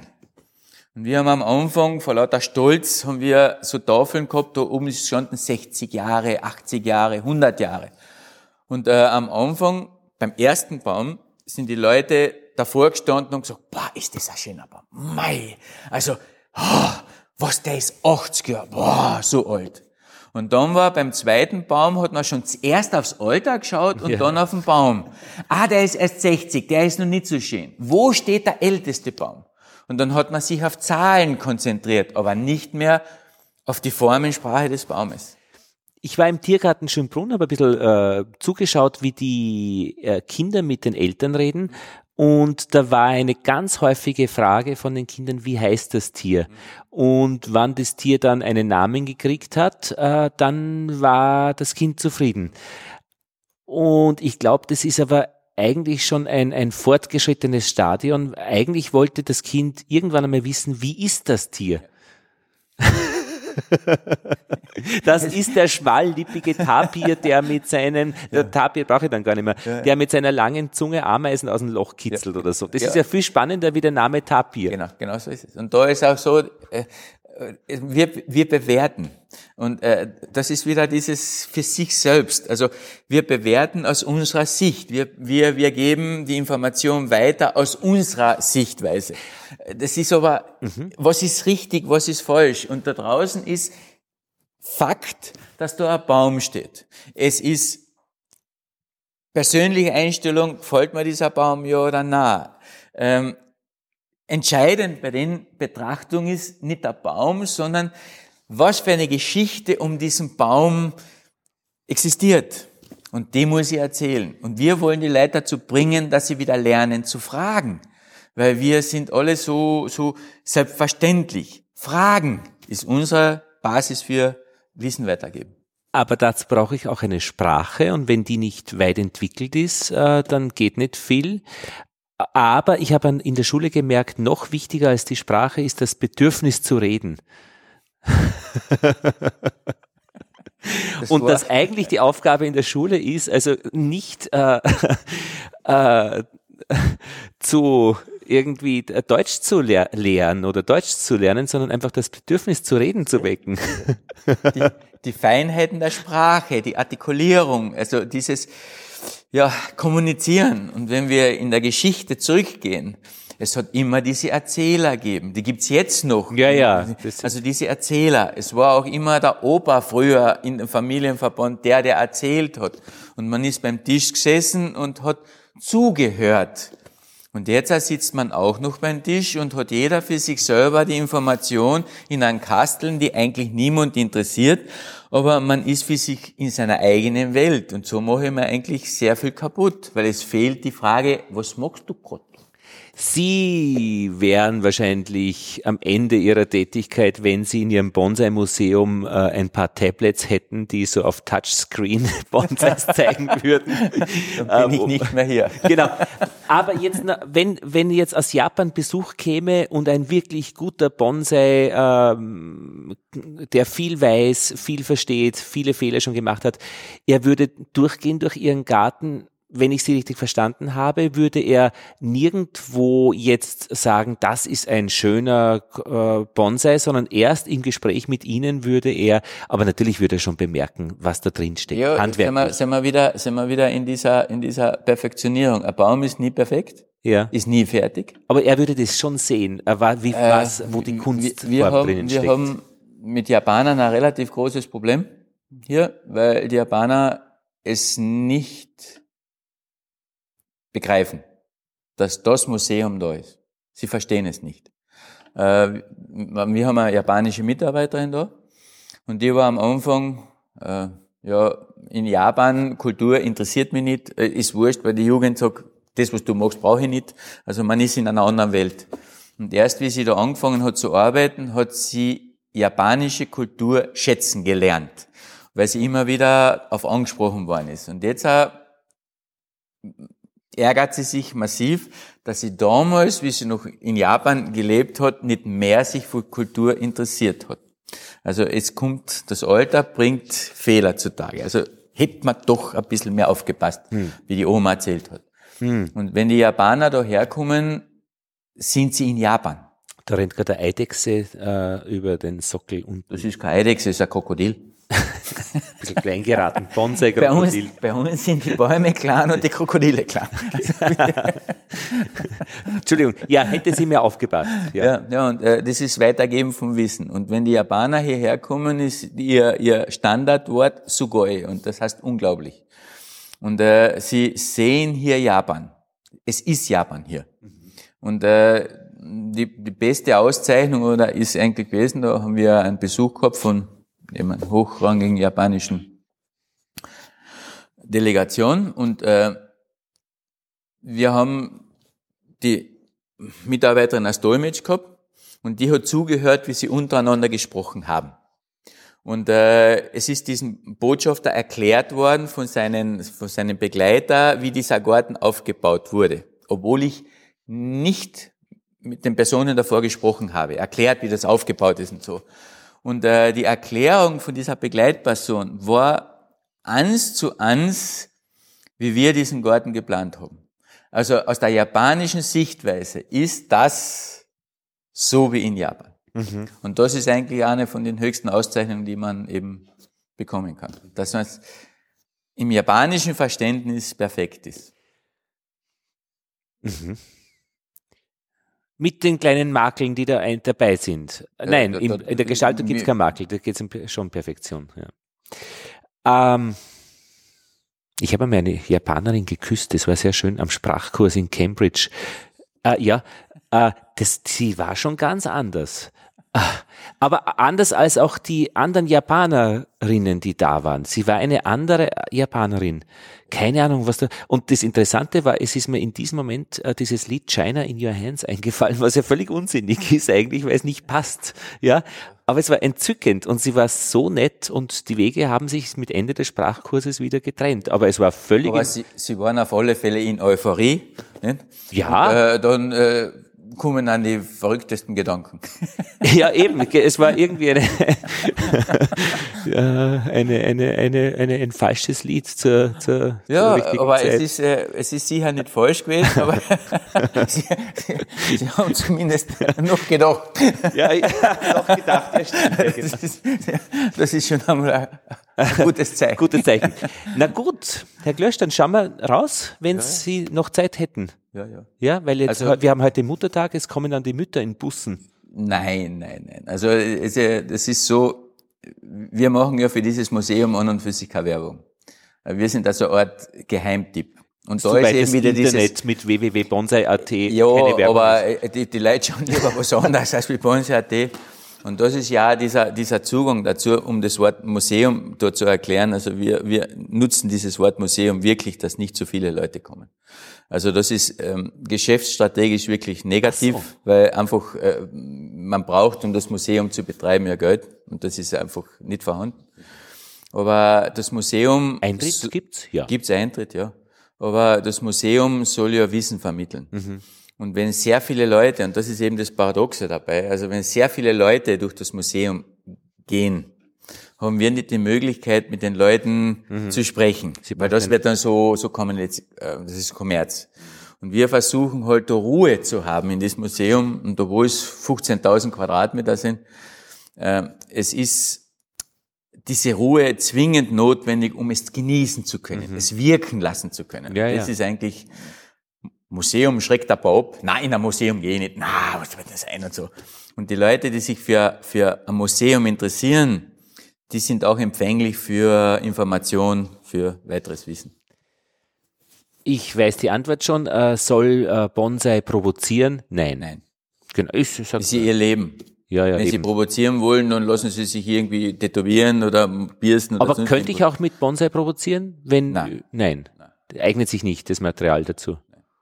Mhm. Weil äh, im Stadtgartenamt in Wien sagt man, die, unsere Parks, wir legen die an, dass sich die Leute beruhigen und ja, nicht genau. aufregen. Wir wollen nicht provozieren. Bonsai ist, äh, äh, japanische Gartenkunst ist die höchste Perfektion in Bezug auf Garten. Mhm. Und die wird in Europa genauso falsch verstanden. Mhm. Weil in Japan werden diese Gärten ja nicht am Tag angeschaut, sondern ausschließlich in der Nacht. Okay. Ja, Ganz finster, wenn ich nichts sehe. Nein, genau das ist es. Das ist genau dieser springende Punkt. Weil wenn ich am Tag durch diesen Garten gehe und Sie sehen da raus, da sind die Azaleen, rot, violett, weiß, gesprenkelt, so, da führt sie das Auge. Das Auge sagt, da musst du hinschauen, da ist schön. Äh, und während wir da draußen gehen, schaut das Auge dorthin, dahin, dahin. Sie werden komplett abgelenkt durch das Auge. Mhm. Sie nehmen wahr. Ja. Und wenn man aber in der Nacht durchgeht, dann hat das Auge nur mal 20, 30 Prozent. Mhm. Und jetzt auf einmal kommen die Geräusche. Mhm. Man hört den Schritt, wie man geht. Über eine Holzbrücke. Genau, Holz also die Veränderung des Geräusches. Äh, man merkt viel intensiver warm, kalt. Man merkt es auf der Haut, man merkt die Gerüche. Und dann kommt eines noch ins Spiel, und das ist eigentlich das Entscheidende bei diesen japanischen Gärten, die Fantasie. Mhm. Das, was im, äh, am Tag rational logisch ist, das ist in der Nacht nicht mehr logisch. Das ist, oh, schau, dieser Stern im weißen Kies, das kann eine Insel sein, die Glühbirnen drauf und so. Da ist die Fantasie. Oder ein Wesen kann das sein. Genau, und, und wenn man am Natur. Tag durch den Wald geht, ist alles logisch. Da ist eine Wurzel, da muss ich aufpassen, da ist ein Wurzelstock, da, das ist das. Und da hört man nicht dieses Rascheln. Nachtmarathon. Ge das fällt mir ja, das dann, ja. Dann, dann stolpert einer und die Versicherung hat. Eh, aber da muss ich so langsam laufen praktisch. Da geht's dann nicht um Schnelligkeit, sondern also, da geht's um um. Spazieren da hätten Sie keine Teilnehmer bei diesem Nachtmarathon. ja, es gibt ja Trailrunning, also wo man irgendwie so diese Wanderwege läuft, aber das ist ja eben banal. Ja, aber jetzt haben wir wieder ganz ganz ganz logisch. Äh, ist es notwendig für Menschen, dass einer Nacht läuft? Also, Na, ist es notwendig, dass ich in der Nacht einen Garten äh, erfahre? Jawohl. Ja, schon. Sie brauchen ja, und das ist ja das, was uns Menschen wieder auszeichnet, man braucht ja die Möglichkeit, Mensch zu sein. Mhm. Dafür brauchst du aber Zeit. Ja, ja. Dafür brauchst du einen Ort, wo du dich besinnen kannst. Mhm. Und jetzt kann ich in die, in die Kirche gehen, in den Dom, in, in, in, im Wald, ich kann mich irgendwo hinsetzen, ich kann meditieren, aber wie definiere ich dann Mensch? Mhm. Ja, ja, ja, ja, ja, ja. Und ein Moosgarten mit verschiedenen Grüns und mit verschiedenem Moos finde ich auch sehr interessant. Ja, ja, und das dient aber zur Disziplinierung. Ja, das denke ich mir. Und das ist ja so, wieder diese Frage, warum machst du das, was du machst? Kernfrage des Lebens. Ja, aber dann kann nicht die Antwort sein, um sich zu disziplinieren. Wohl. Wenn es einer braucht. Wenn es einer braucht. Aber das hat nichts jetzt mit Strafe zu tun, sondern für sich selber. Also muss, Weil wenn ich jetzt ja, einen ja. Moosgarten hab, ja und ich möchte, dass er schön ausschaut, für mich schön, dann muss ich ja versuchen, das Ganze nicht erwünschte Beiwerk zu entfernen, die Blätter wegzunehmen sowieso. Und äh, das ist eine Tätigkeit, die also nutzlos ist, weil morgen sind wieder die Nadeln herunter, morgen ist wieder das da. Also es ist wieder Urzustand. Aber um etwas zu perfektionieren, muss ich eine Tätigkeit immer wieder machen. Und die Tätigkeit macht Freude, nicht das Resultat. Ne, meine Herausforderung wäre, mit diesen Nadeln zurechtzukommen, ja, genau. aber, aber nicht notwendigerweise sie zu entfernen. Ja, aber zurechtzukommen heißt, der Kopf muss akzeptieren. Und wenn ich jetzt die Nadeln entferne, überlege ich mal, während diesen Wegnehmen, hat das überhaupt ja, einen ja. Sinn? Zahlt sich das aus? Kennt ich nicht was Gescheites tun? Kennt ich nicht etwas Besseres tun? Kennt ich nicht mehr Leistung bringen? Kennt ich nicht Geld verdienen damit? Also sie haben ganz eine Menge andere Gedanken. Ich habe ja auch diese, den Verdacht, dass mit den tausend Kranichen, die man faltet, ja dann nicht einfach dann am Schluss äh, man sich einen Wunsch erfüllen darf, sondern das, was man erlebt in diesen tausend genau, Faltungen. Genau, genau. Diese, diese Vorstellung, etwas dafür bekom zu bekommen, ja. ist eigentlich am Anfang, trägt. ich mache, weil ich hab den Wunsch. Beim 300. Kranich sagt man sich, ma, jetzt habe ich schon 300, jetzt mache ich dann den Rest auch noch. Und wenn man aber dann den 995. gemacht hat, dann ist man traurig, dass man schon fertig ist. Dann ist der Wunsch eigentlich nicht mehr der Schlüssel, sondern die Tätigkeit. Also ich bin ja meinen Marathon ohne Uhr gelaufen in Norwegen, in Bergen, weil das ist so weit von zu Hause, dass ich, ich wollte nichts Vergleichbares haben. Das und, hat zuschaut, gell? Na, das war, na, na, aber ich wollte nicht irgendwie, also es, das, ist halt so. alle anderen, wann die anders reden, Norwegisch ist, ist das äh, einfach gut, war gut für mich. Äh, und ohne Uhr zu laufen heißt, man muss sich auf den eigenen Körper äh, konzentrieren. Aber ich wollte einfach nicht dann einem Ziel hinterherlaufen, weil wenn ich nämlich dann irgendwann bei der Hälfte merke, oh Mann, äh, ich habe irgendeine bestimmte Zeit über- oder unterschritten, ja. dann wäre ich entweder äh, äh, euphorisch oder äh, äh, äh, ich fordere praktisch, ah, das geht sich unter vier Stunden aus oder ah, das wird über, ich habe aber zwei Stunden noch zu laufen, dann bin ich ja zwei Stunden in, einem, in einer entsetzlichen Situation, ja. aber was habe ich gemacht? Ich bin ohne Uhr gelaufen und ich konnte den Menschen zulächeln am Weg und die haben heia, heia Heya geschrien, ja, mich ja. angeschaut. Da war eine Frau, mein Gott, wie die nicht geschaut hat. Und Heya, Heya, für mich hat die Heya, Heya gerufen. Hätte ich aber auch noch irgendwas äh, mit dem Kopfhörer gehört, hätte ich nicht einmal die Frau bemerkt. Ach, das war nett. Ja, und das ist aber auch genau das, wenn du eine, eine, das, was du machst, das Laufen wegen der Leistung machst, das ist Sport. Ja. Aber nicht eine Tätigkeit. Und dann kommt die Uhr ins Spiel und das nächste Mal halt ein bisschen schneller. Und man nimmt sich in, in, in diesen Druck. Also man möchte die Leistung toppen, besser machen. Aber bei diesem Moosgarten ist die Leistung, es zu tun. Und da spielt das keine Rolle, dass das Resultat jetzt perfekt ist, sondern es gemacht zu haben. Aber mein privates Ziel wäre dann schon dann das Ziel, dass ich so wenig tue, dass ich mich im letzten Schritt rausnehmen kann und ich gar nicht mehr notwendig bin. Das wäre für mich so das Endpunkt eines Lebens. Das wird sicher werden. Und das Einzige, was dann bleibt als Frage, irgendwann einmal, was wird bleiben? Und das ist eben Geschichte. Da bin ich okay, wenn nichts bleibt, äh, aber, aber immer was. ja, da bleibt halt was. Aber ich hätte gerne nicht zwölf Dinge offen. Äh, und nachdem ich nicht weiß, wann ich sterben würde, dann oder 200. Äh, das heißt, ich versuche jetzt schon meine Dinge abzuschließen. Geht äh, ist nicht vernünftig. Nicht vernünftig? Nein, weil nach den Ding, wo sie abschließen, wieder was Neues kommt und wieder was Neues, dann ist man immer im Laufen. Die also Sendung immer, muss ich liefern, am 6, am 6. Juni muss ich eine Sendung über, über diese japanische äh, Phänomene liefern. Das, das finde ich als, als angemessenes Ziel. Also das kann ich liefern, das, das, das sage ich zu. Boah, aber ich mache selbst leichtsinnig. Na, ja, aber ich, es ja aber ich habe es mir selbst gesetzt. Also ich würde jetzt nicht äh, irgendwas versprechen, ein, äh, dass ich in, in, keine Ahnung, zehn Jahren liefere. Irgendwie Schriftsteller sind schon äh, in, in einer sind, schlimmen Situation. Sind, ähm, man, wir haben einen, einen, gewissen Altersunterschied, aber wenn man da jetzt auch noch einmal 20 Jahre dazu packt, dann werden sich manche Sachen das. ein bisschen relativieren. Ja. Ah, ja. Und Bonsai ist wirklich etwas, was sehr stark hilft, eine gewisse Wertung im Leben wiederherzustellen. Wertung? Wertung, ja. Von wichtig und unwichtig. Ja. Von reizvoll und reizlos. Es ist, äh, und das ist ja dieser, dieser falsche Zugang in Europa. Also die Bewertung des Baumes über Geld ist nicht machbar. Äh, und es ist einfach nur, was für einen Wert hat dieser Baum für dich. Aha. Die, das ist die Wertung. Wertung, ja. So, jetzt kommt der Hund, der holt uns ja. jetzt ab, jetzt gehen wir. Geht's noch? Ja, ja, ja. schon. schon. Sie haben ja gesagt, ähm, 1000 Fragen, die Sie schon kennen und die zwei, die Sie noch nicht kennen, das, die wären interessant. Ja. Ähm, aber jetzt okay. müsste man dann tausend Fragen durchhauen. Ja, aber kennen Sie die, die zwei Fragen schon? Nein. Warten Sie nur auf diese zwei. Ja, ja, genau. Bin gespannt, wer das stellt. Ja, was auch nicht. Wie würden Sie erkennen, dass es die zwei sind? Weil Sie es einfach nur nicht äh, kennen. Wenn ich keine Antwort wüsste. Ach so. dann, hätte ich, dann hätte ich wieder einen Punkt, über etwas nachzudenken. So, wir schauen ein bisschen raus. Ja. So.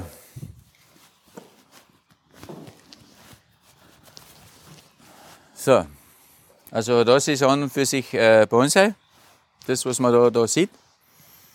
Und die Bäume, was man da in diesem Museum sieht, sind so zwischen, also der jüngste Baum ist das, was wir gleich da vorne haben, das ist circa sechs Jahre alt.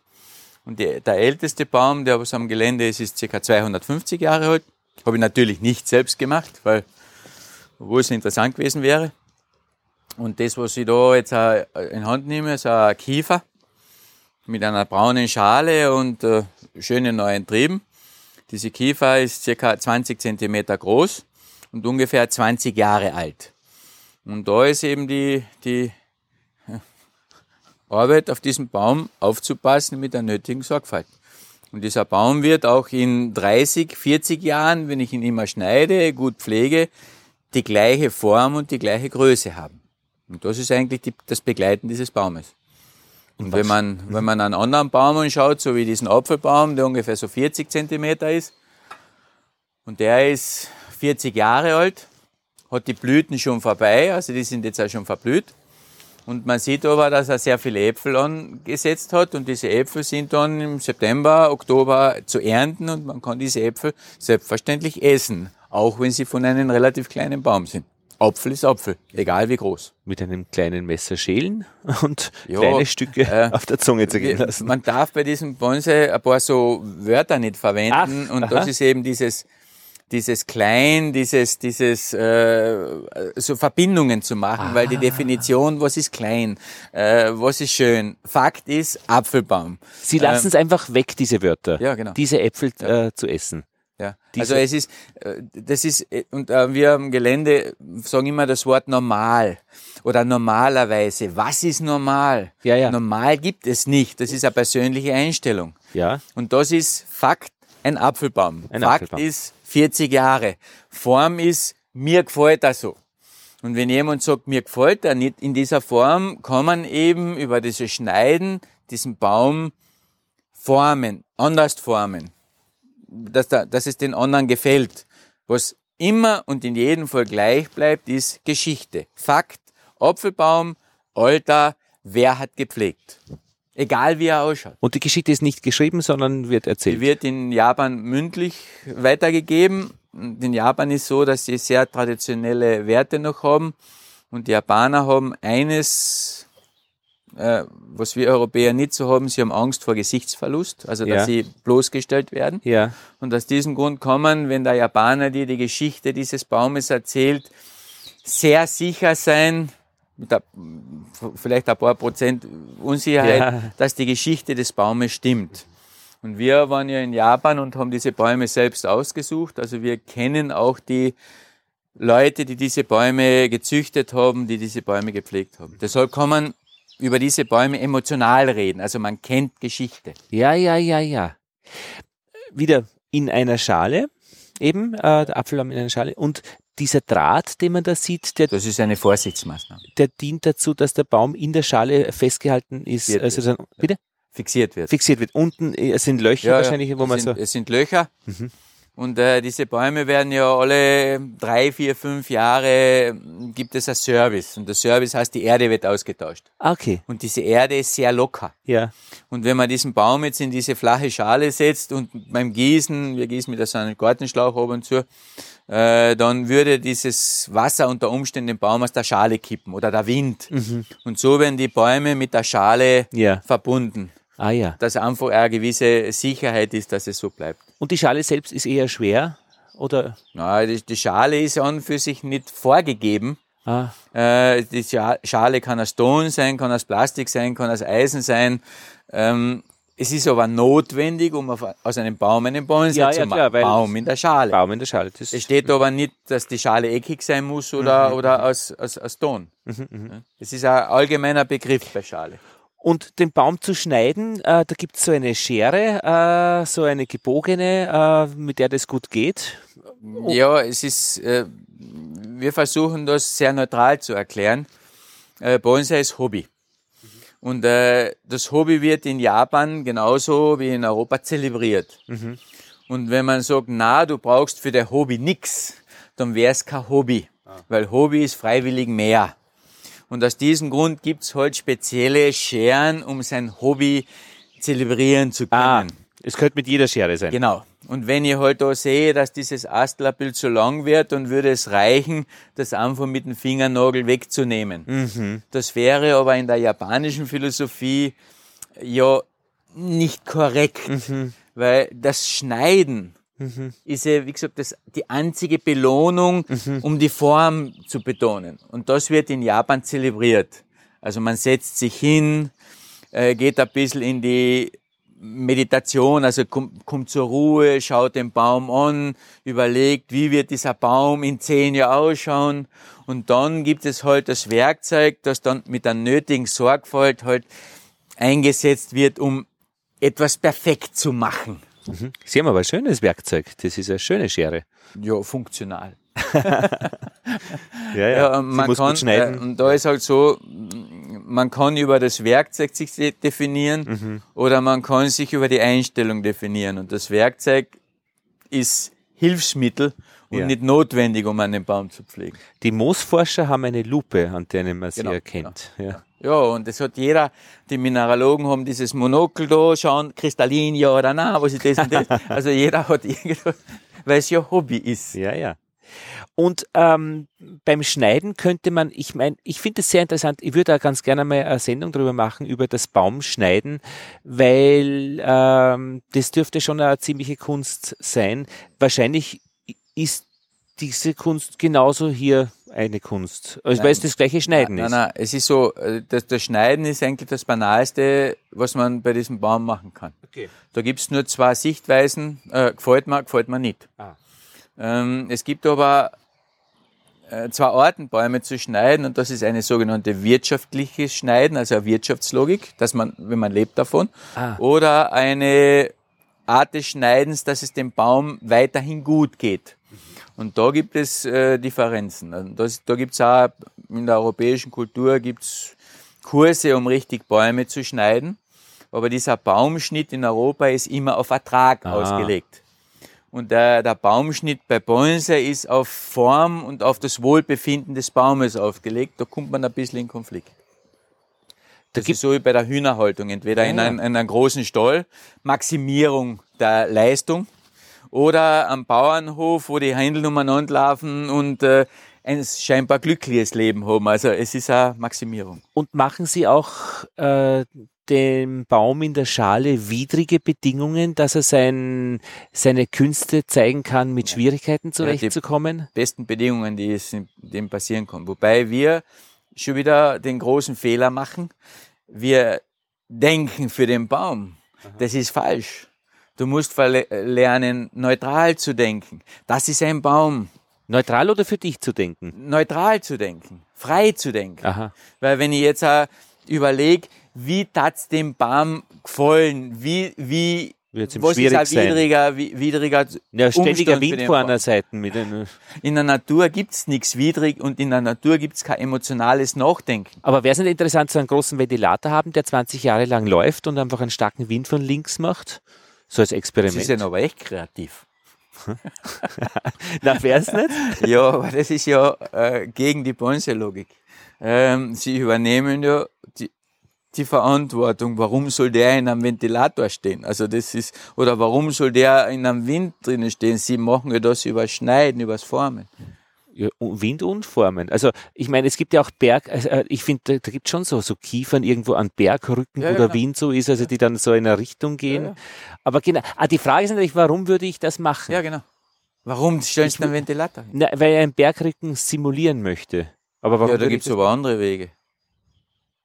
Ja, ja, wir werden das am Gelände sehen ah, okay. und dann kann man ja diese Frage dann präzisieren. Aber ähm, ich habe schon geahnt. Die Frage, die Frage kommt dann wieder zurück. Warum ja, willst du das gerade so haben? Ja, ja, verstehe. Äh, es ist und der, der Baum kennt kein, kein, kein Gegenvergleich. Mhm. Also Sie wissen, wie es in Norwegen ist, wenn man läuft. Ja. Äh, wenn ich jetzt in, in, in Südamerika oder in Südafrika einen Marathon laufen würde, hätte ich einen Vergleich zwischen da und da. Ja.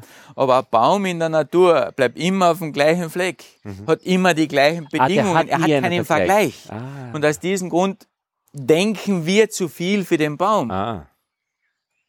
Man denkt als Mensch. Und bei den Vergleichen habe ich noch gelernt, äh, bei den Anthropologen, äh, man kann äh, Gemeinsamkeiten bemerken und Unterschiede bemerken. So gesehen fällt beides äh, weg, weil das es passiert in der Natur aber nicht, weil die Natur für sich selber existiert. Hm.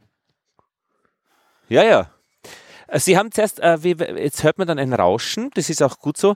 Äh, und ich habe gesagt, fürs Radio ist ein Rauschen äh, nicht so nicht, schlecht, ja genau. Äh, aber, aber ich weiß jetzt schon ein bisschen mehr, weil ich, ich, Sie sagen, das Rauschen ist einfach dabei. Was soll ich das extra wegnehmen? Ja, ja, es ist so, wir haben, äh, das Gelände ist, zeichnet sich eben aus, wir haben da Teiche, wir haben da einen, einen Bach, der durch das Gelände fließt und der gibt eben den akustischen Netz, dieses, dieses Rauschen. Und dieser Bach ist, so, ist auf der einen Seite notwendig, weil man ein Fremdgeräusch hört. Das fällt nicht auf, wenn man so durchgeht, aber ja. wenn man das so technisch aufnimmt, ist halt ja, ja. dieses leichte Rauschen dabei. Also immer, der ganze ähm, Weg von, vom, vom, Bahnhof hierher war immer mit, vom Rauschen begleitet. Es rauscht bei euch immer. Da ist ein Baum, der eben geformt wird, so wie man da spricht mit dem Ventilator. Der Wind kommt von dieser Seite und der Baum weicht auf diese Seite aus. Da brauche ich aber keinen Ventilator, sondern ich kann es über gezielte Schneiden und Formen erreichen. Ah, verstehe. Und jetzt ist wieder das, wenn man da davor steht bei diesem Baum und keine Information hat. Dann ja, schaut ja. man den Baum an und sagt, boah, der, der, schaut aber witzig aus, der ist schief. Ja. Und dann geht man weiter. Und dann gibt's aber Leute, die sagen, ah, der schaut aus wie der Baum auf dem Berg. Gut. Und dann kommt der, die Leute aus Norddeutschland und sagen, ja, bei uns an der Küste gibt's das auch. Und jetzt äh, kommt dann die Frage, hm, gefällt mir das da oder der Baum, der daneben gerade steht? Der steht nicht zufällig da. Nein, es ist einfach der Konterpart. Wenn alle Bäume da so stehen würde, würde ich den auch nicht anschauen. Aber der Vergleich ist dann schon wieder interessant. Also weil, weil äh, der Vergleich in diesem Fall, äh, er wächst ja. auf. Darf ich die fotografieren? Ja, ja, schon. Aber äh, nur, nur jetzt Vergleich, ein, und da ist wieder der Mensch drinnen, diesen Vergleich macht nur der Mensch, ah. weil er flexibel unterscheiden kann. In der Natur gibt's diesen Vergleich nicht, weil der Baum immer auf der Natürlich. gleichen Stelle steht. Ja, ja. Und er kann nicht sagen, da hinterm Berg ist es schöner, aber wir schon. Hm, die Katze hat aber einen Vergleich, die weiß, wie es hinterm Ofen ist und wie es draußen ist. Ja, aber Katze ist ein bisschen höherwertig in der Struktur als wie ein Baum. Obwohl ein Baum die Katze sicher überlebt. Was weiß man, da gibt es so, so, so Forschung an, an wie sie äh, Bäume, wie sie kommunizieren über, ja. über Netzwerke. Ja. Also das ist aber etwas, wo der Mensch nicht mitreden kann. Ja, ja. Weil wir zwar messen können, aber wir können die Baumsprache nicht sprechen. Ja, ja. Stört Sie nicht, wenn ich sage, der ist schön? Nein. Das ist eine persönliche Bewertung. ja, ja. Ich finde aber, das, das Essen ist das, gut. Das, schon gut. Das ja, ja. Sei und das ist ja, wir, wir, feiern ja im Frühjahr immer dieses Fest Hanamatsuri. Aha. Das ist also ein japanisches Blütenfest. Ja. Und die Japaner sind ja in dieser Sichtweise ja wieder sehr eigen und das würden sie in Japan nie sehen. Das würde in Japan nie passieren.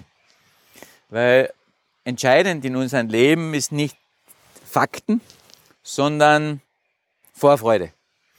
Und in Japan wird ein Fest, das Hanamatsuri-Fest, gefeiert. Drei, vier, fünf Tage bevor die Azalee zu 100 Prozent blüht. Das heißt, sowas gibt's in Japan nicht. Also wenn, wenn der Fest gefeiert wird. Ah, verstehe. Das heißt, äh, mhm. sie haben eine Azalee. Die Azalee macht Knospen. Mhm. Und dann geht die erste Knospe auf. Ja. Dann, wow. Und man freut sich schon auf die Vollblüte. Also das noch und noch und noch. Ja, ja. Und wir Europäer gehen auf den Punkt, dass wir uns über dieses Vielfache freuen. Ja. Viele Blüten. Und dann bleiben die Blüten sehr lange auf dieser Pflanze und wir merken aber die Vergänglichkeit. Die erste Blüte wird braun, die zweite wird braun. Macho, die ja. ist vorbei. Und in Japan passiert das nicht. Ah. Weil in Japan ist, wird die Azalee blühen anfangen. Ja. Und am Höhepunkt der Blüte oder zwei, drei Tage vorher macht man dieses Fest. Ja. Und dann kommen die Leute, man macht ein Foto von, von der Pflanze, dann darf der Opa einhalten, die Kinder stellen sich dazu, man macht ein, ein, ein Foto für die Erinnerung. Und wenn dieses Fest vorbei ist, wird von, der, von dieser Azalee oder von diesem Baum sämtliche Blüte entfernt. Ach. Bevor, Bevor es verblühen anfängt. Ah. Weil ich merke das Sterben nicht. Mhm. Also dieses Vergängliche nicht. Ja, ja. Und man freut sich dann für nächstes Jahr schon, dass es wieder so schön ist oder vielleicht noch schöner. Aber dass man jetzt den Japanern dann sagt, sie haben ein Problem mit der Vergänglichkeit? Das hat mit denen nichts zu tun. Nix. Das ist die Vorfreude. Aha. Warum musst du das Sterben sehen, wenn es sowieso Fakt ist? Aha. Warum musst du die Enttäuschung mitkriegen? Mhm. Das ist einfach naja, das könnte man ja als Problem sagen. Also nein, Sie haben ein Problem mit Enttäuschungen ähm, zurechtzukommen. Nein, nein, nein, nein. Es ist ja so, wir haben das ja in unserer Kultur genauso. Die Vorfreude. Ja. Und das kann man, das hat mit Weihnachten zu tun, 24. Dezember. Ähm, wir haben vor diesem 24. Dezember vier Wochen Advent. Ja, ja. Und diese vier Wochen sind Zeit der Besinnung. Mhm. Du tust Kekslein backen und überlegen, was schenke ich denen, was mache ich da. Du hast Vorfreude und am 24. Dezember hast du keine Freude mehr, weil du hast vergessen, die Karten zu schreiben, du hast das Einwickelpapier nicht und der Dixo ist nicht da. Also du hast Stress. Du bist heilfroh, dass der 24. endlich Und dann hast du aber zuerst vier Wochen Freude für diesen einen Tag. Mhm. Und du nimmst dir auf den 24. vor, aber nächstes Jahr mache ich alles früher. Und da tue ich vorher schon Vorfreude. Die Norweger äh, Jugendlichen feiern schon vor der Matura, drei Wochen vor der letzten Prüfung durch grimmigste Feste, die Matura. Und jeder greift sich am Kopf und sagt, sind die wahnsinnig, die sollen nach dem Fest feiern. Ja, Also nach der Matura feiern. Ja, ja, aber, vorher hast du noch die Illusion. Das ist nachher bist du in der Realität. Also so gesehen sind die sehr japanisch in ihrer Denkweise. Ja, das ist ein Apfelbaum ungefähr 80 Jahre. Mhm. Ein Kiefer, die kommt aus Niederösterreich sogar. Der ist auch circa 80 Jahre. Mhm. Und das ist ein Ahorn. Ahorn, ja. Ahorn, also dieser Mit Ahorn Moos in der blauen Schale ist auch, also die sind alle äh, Ursprung Japan. Mhm. Und äh, das sind Stücke, die schon jetzt 40 Jahre da in diesem mhm. Museum sind. Ja. Und da war irgendwann einmal halt, und das war am Anfang vom Gespräch, die Unmöglichkeit, diesen Baum zu verkaufen. Ja. Also nicht wegen, wegen, dass man ja, ja, ja, für sich persönlich die Unmöglichkeit, mhm, weil mhm. du begleitest und irgendwann einmal gibst du nicht mehr ab, also gibst nicht mehr weg. Wenn Sie den aber verkaufen würden, würden Sie da die Geschichte mitliefern oder würden? Das ist ja unweigerlich. Aber wann der Käufer an der nicht interessiert ist? Das ist eine schwere Prüfung. Äh, diese, diese Frage stellt sich da nicht. Okay. Weil wenn ich merke, dass das Interesse für diese Pflanze äh, nur auf Besitz aus ist, dann bleibt das sowieso da. Mhm. Aber da, da kann man eigentlich nur so viele Pflanzen ähm, betreuen, begleiten, bis äh, wie das Hirn ausreicht. Also äh, Pflanzen sind geduldig, nur die Menschen nicht. Wir wollen etwas erreichen. Die Pflanze ist froh, wenn sie da stehen kann. Die überlegt nicht, warum stehe ich da, warum so. habe ich blaue Schollen, warum habe ich diese Form. Die Pflanze macht das, was sie machen kann und machen muss, und das ist wachsen.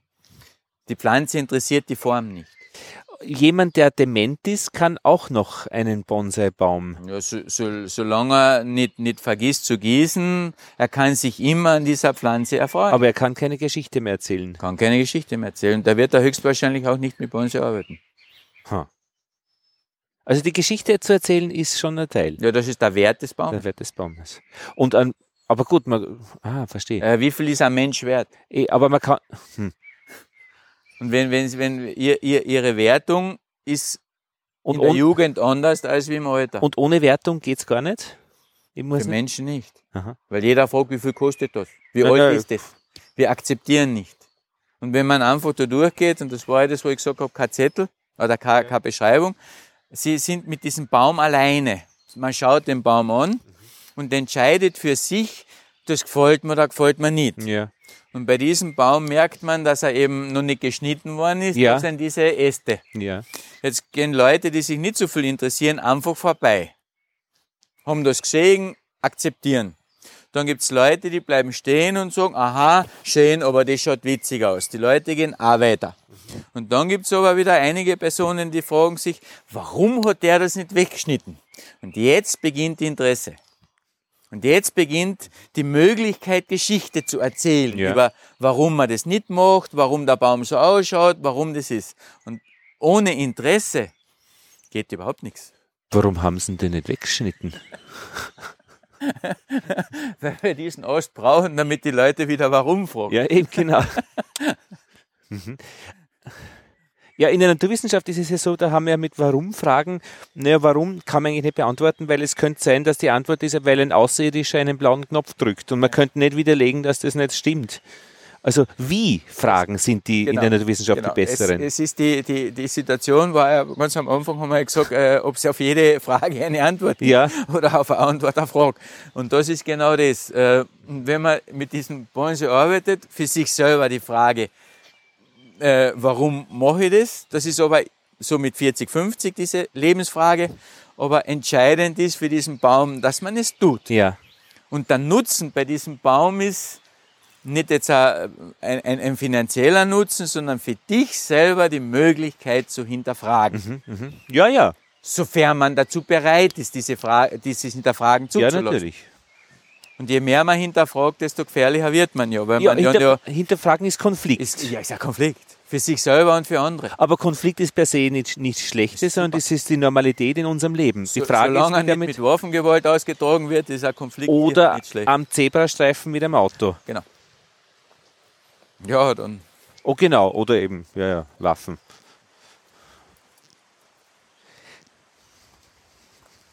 Jung. Was, ja, Krokodil wieder. Ja, ja, ja. Äh, was interessant ist, in Wien gibt es ein Institut für Konfliktforschung ähm, am Schwarzenbergplatz und im gleichen Haus ist auch die Polizei. Irgendwie, irgendwas genau ist nicht, passt zusammen oder es ist zu nahe, passt genau nicht zusammen. Ja, aber. Wie heißt das? Äh, wir haben gesagt, die Fragen. Also muss es auf jede Frage eine Antwort geben. Ja. Also es ist so. Es, und da, müssen, und da ist eben wieder dieses Bonsai-Prinzip drinnen. Man muss lernen zu akzeptieren, dass es so ist, wie es ist. Und äh, das ist wirklich ein riesengroßes Problem, zu akzeptieren. Weil wir ja immer die Veränderung haben wollen. Also reicht das, was ich habe zum Leben oder kennt ihr nicht noch etwas mehr? Ja. Kennt ihr noch ein bisschen was anderes? Und wir sind empfänglich für dieses, äh, dieses Wort Werbung. Nicht dieses suggeriert dir, Ja. dann bist du mehr, besser oder sonst irgendwas. Aber für dich selber musst du diesen Schlüssel finden. Ich denke, in der Akrobatik, Cirque du Soleil, also ich denke, da geht es ja auch um ein Akzeptieren äh, der Grenzen, also der, der, der Abläufe und, und der Schwerkraft. Und, da Und immer- Fichtenwälder, Zale, äh, Zellgruben, da sind wieder Wacholder, die können Ja. ungefähr 1000 Jahre alt werden. Ja. Also es ist, äh, das ist alles Zeit. Der Sprung in der Schale erschüttert sie nicht. Nein. Dem Baum ist es wurscht, ob die Schale einen Sprung hat. Es ist vielleicht ästhetisch nicht perfekt, aber da kommen wir wieder auf diesen Punkt. Wenn es nicht ein Problem gäbe oder irgendwas anders sein würde, würde keine Frage kommen. Und sie haben genau dieses System erfüllt. Da ist ein Sprung. Warum? hast du- Das ist entscheidend. Ja, ja. Ja, ja, ich glaube, ja, ja. Mhm, mhm. Weil, ja. warum fragen, wenn ich schon alles weiß oder mich nichts interessiert? Also ich habe schon den schweren Verdacht, es geht da um Leben und Tod. Nein, es geht ums Persönliche. Ja, eh. Aber der- Und da sind auch, sie gehen da jetzt also ganz mutig, da sieht man diese sportliche Ader, was sie haben, über diesen Stein ohne zu zögern. ja, Äh, nicht einmal auf den Boden geschaut, weil das instinktmäßig ich mag das, diese äh, Aber der, der Zugang ist, warum sind da Steine, die ein normales Schreiten unmöglich machen? Warum liegt der Stein so hoch? Warum liegt der Stein so und der so? ah, Und das haben sie jetzt auch einfach unbewusst gemacht, aber im japanischen Garten ist alles, was passiert, bewusst. Und über die Frage muss man da wieder nachdenken, warum liegt der so? Und da ist wieder Geschichte. ja, aber da weiß ich ganz eine, Sch- äh, sofort die Antwort drauf. Er gibt mir die Möglichkeit, den Untergrund zu spüren. Ähm, Auch, aber es ist gleichzeitig, wenn man das schaut, da ist Kiesweg und da ist ein Kiesweg, Ja. es ist eine Sperre. hätte ich nicht drüber gehen sollen? Na, es ist eine, eine optische Sperre, wenn man jetzt nicht abgelenkt ist über das Mikrofon, eine optische Sperre, da sollte man ein bisschen stehen bleiben und Ah. dann gibt's wieder ein Bild. Ah, In diesem so. Geht, ist ja nicht entscheidend, dass du in 20 Minuten fertig bist, sondern dass du die Möglichkeit hast zu verweilen, über etwas zu Ah, so, nachzudenken. da muss ich aber wirklich alle Sinne oder praktisch äh, bereit haben und damit ich solche Sperren auch bemerke, weil also ah, Es ist, ah, es ist dieses, dieses Achtsamsein, Ja, dieses, ja. dieses Hm. nicht einfach als Fakt nehmen, sondern sehen. Also ich habe im Zoo Zürich mit einer Verhaltensbiologin gesprochen, äh, die versuchen äh, das artgerechte Verhalten von Tieren, also na, anders. Sie versuchen den Zoo so zu gestalten, dass äh, er ihnen ermöglicht, ihr artgerechtes Verhalten zu zeigen. Und sie sagt, das ist in erster Linie Probleme schaffen, den Tieren, Ja. Futter verstecken Ja, ja. und so weiter. Und dann äh, hat sie gesagt, der nächste Schritt ist dann eigentlich die Individualisierung, dass man nicht mehr sagt, es sind 20 Pinguine, sondern es gibt unterschiedliche Pinguine. Und, und wir versuchen halt alles, was man da macht, ins Bewusstsein zu bringen. Ja, ja. Und da ist halt der Besuch des Museums das erste Mal, ähm, ist man überrascht, was alles da ist. Ja, man ja. geht durch. Ja, ja. Man möchte es sehen, weil man ja da ist. Und der Garten fängt aber dann erst Leben an, wenn man das zweite, dritte, vierte Mal durchgeht, Ja. weiß, was einen erwartet und dann beginnt man erst genau zu schauen. Das kriegt man ein bisschen durch die Bienen auch mit, wenn man anders durchs Jahr geht. Man kriegt mit, wann die ersten Knospen kommen, äh, wie sich äh, ja, das Jahr anfühlt. Und das ist eben da genau das Gleiche. Und wir wollen das einfach vermitteln über die Anlagen und da sind halt Bäume, da sind die, die Sträucher. Und dann kann man dann den, den Weg zu den Teichen gehen. Und das Ganze ist eigentlich ein, ein Gesamtbild und das soll Ja, ja. dazu bringen, dass man ein bisschen von diesem Druck, den man verspürt, das noch, das noch, das noch, dass man das ein bisschen wegnimmt. Und da ist halt auch wieder, also der Teich ist für jeden Teichliebhaber ein reines Chaos. Das kann nicht sein, dass in einem Teich nur Wasserlinsen drinnen sind. Das ist einfach grün. Okay. Und weil das so grün ist, ist es schon ein Punkt. Schau mal an, das ist grün. Aber da ist ja Wasser drunter. Ja, schon, da ist ein Teich. Aber jetzt wirken zum Beispiel die Rhododendron, weil das ein, Farbpunkt ist. Und jetzt habe ich dann wieder eine Komposition. Und die Komposition ist oben diese Steingestaltung mit einem äh, kleinen Bachlauf, mit den Rhododendron. Und der Teich, der, schau, der ist grün. Warum tut er das nicht aus? Na, und der Teich ist ja auch eine Fläche und äh, die sowas von flach ist als Äquipotentialfläche.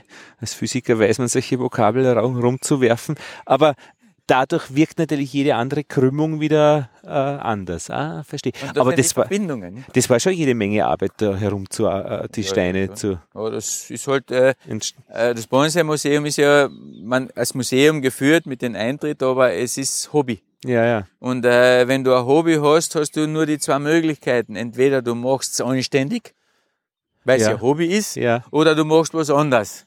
Und da ist so, dass es da keinen Kompromiss gibt. Mhm. Entweder oder. Ja, ja.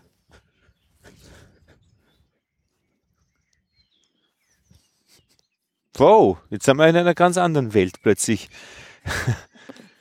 Wie, wie, wie, wie wenn Japan auftaucht, ein Haus, Ja, Und- das war ja, wo die Japaner immer sagen, so geil, das kann nicht sein. ja, Goldfische, Futter, Koi. Das sind die Goldfische, sondern diese japanischen Karpfen. ah, ko- mhm. Koi.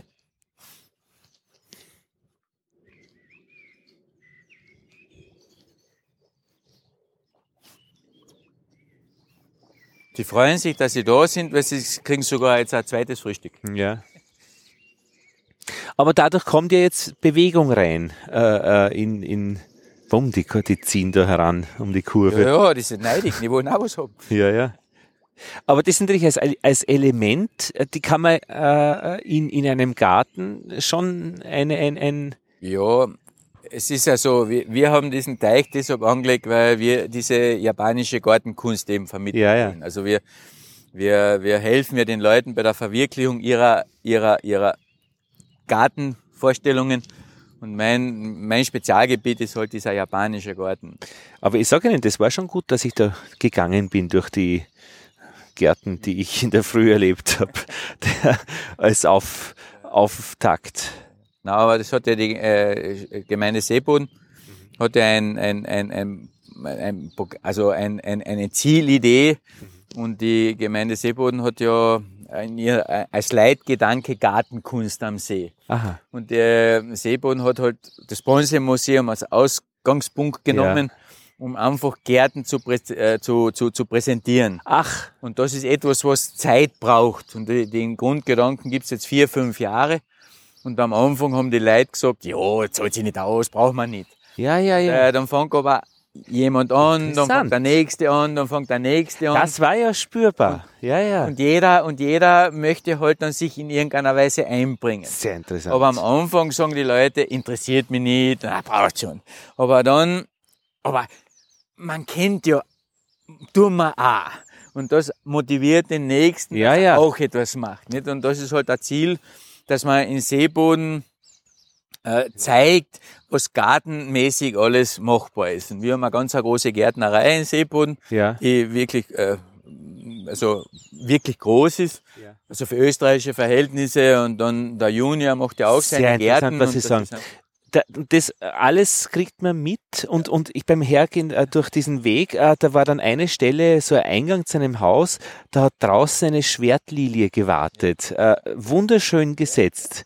Und, und die hat es genau einfach, das.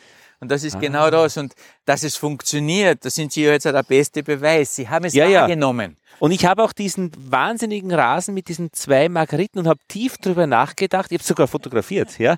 Äh, äh, ob das jetzt Wahnsinn ist oder ob das jetzt eine besondere Begabung ist, diese zwei Margariten, weil das ist so ein Kontrast. Ja, aber es ist, äh, wie gesagt, dieser Leitgedanke Gartenkunst am See, das Ach. soll ja Seeboden in irgendeiner Weise ein bisschen positionieren. Und da gibt's äh, gibt's eben die, die Möglichkeit über, über die, die, die Gegend. Und ja. äh, Sie müssen geduldig sein. Ja, nein, nein, nein, nein. Und, alles, und was, urteilen, was äh, gut sein soll, braucht Zeit. Ja, ja. Und es braucht nicht den Garten, es braucht, es braucht die, die Bereitschaft der Leute, ja, ja. etwas zu tun. Ja. Und wenn alle das Gleiche machen, ist es fad. Und deshalb ist auch eine Vielfalt in der Gestaltung notwendig. Und ja, Seebund ist auf einem guten Weg. Ja, ja, ja. Und angefangen hat die Grundidee da, weil ja. man macht halt, weil es angefällt. Und entscheidend ist auch wieder zu wirken, dass es, dass man animiert, dass man probier, mach. Richtig falsch kann ich nicht bewerten. Ja, ja. Aber mach. Schildermäßig ist man ein bisschen, es gibt viele, viele äh, Schilder mit schlechter Typografie.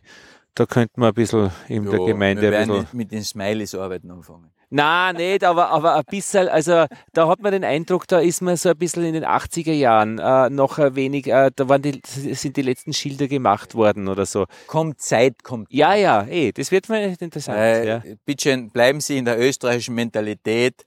Zuerst müssen wir jammern, zuerst müssen wir raunzen, dann tun wir das politisch ein bisschen wird schon werden, wir sind eh da, ja. aber es wird kommen. Ja, ja, nein, nein, wenn Sie das sagen, ja. Eine Brücke, eine, eine Holzbrücke, Brücke. nach oben gekrümmt, eine japanische Holzbrücke. Genau. Und zwar hat diese, dieser Garten da eine besondere, äh, also da ist auch nichts zufällig. Ja. Und dieser Garten hat ein japanisches Thema und das heißt Anamo Hashidate. Und äh, diese Philosophie dieser Gärten äh, kann man erklären, aber man müsste es ein bisschen sehen. Aber ich werde versuchen, die, die Grundidee zu erklären bei diesem Garten. Und der, die Grundidee bei diesen zwei Teichen, die da äh, verschiedene Ebenen sind und die Brücke drüber führt, äh, hat die Bedeutung Leben und Lebensentscheidungen.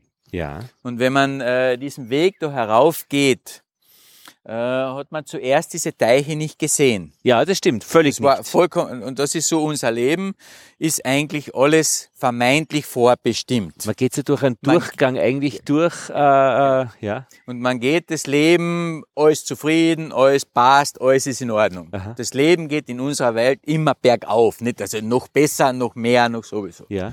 Und dann kommt irgendwo der Punkt, wo man eben durch diesen Durchgang geht, boah, da ist was. Das ist schön das möchte ich mir anschauen, das möchte ich tun. Und dann geht man diesen Weg weiter und je mehr man geht, desto mehr sieht man, boah, was da alles ist. Und jetzt ergibt es in unserem Leben einen Punkt, wo wir uns entscheiden müssen. Und das ist diese geh ich Brücke. zurück oder gehe Nein, die, die, die, die Entscheidung ist eine Bewertung. Ah. Und jetzt gehe ich über, über diese Brücke. Und in dem Moment, wie ich auf der Brücke bin, muss ich mich entscheiden, was für eine Seite schaue ich mir an. Entweder schaue ich diesen Teich an, ma, ist der schön. Also ich oder schaue rechts bei der Brücke runter und, äh, und oder der Brücke ich rauf. Links. Und wenn ich raufschaue, ma, ist das schön. Ja. Es ist aber nicht möglich, ja. beide Sachen gleichzeitig anzuschauen. Ah. Am Anfang sehe ich alles. Aber irgendwann einmal muss ich mir im Leben entscheiden, mache ich das oder mache ich das? Aber links, rechts finde ich ja gut entscheidbar, vor und zurück finde ich noch schwieriger. Ja, gehe ich rüber oder gehe ich wenn Sie aber über die Brücke weitergehen ja, würden, ja. ohne eine Entscheidung zu treffen, ah. dann kommen Sie da zu den Steinen. Ja, genau. Und bei diesen Steinen hat ah. man das Gefühl, es geht nicht mehr weiter. Das ist die dritte Option praktisch. Es geht nicht mehr weiter. Und Retour wieder flüchten? Ja, Sie wissen nicht, was dann noch kommt. Ach so, das zahlt sich also schon aus. Es ist eine, äh, es ist äh, eine, Metapher. Ja, ja. Also für, für die Entscheidung im Leben. Du musst die, obwohl es alles schön ist, ja. du musst die für irgendwas entscheiden, weil man kann nicht alles machen. Ja. Ich muss mich entscheiden. Verstehe.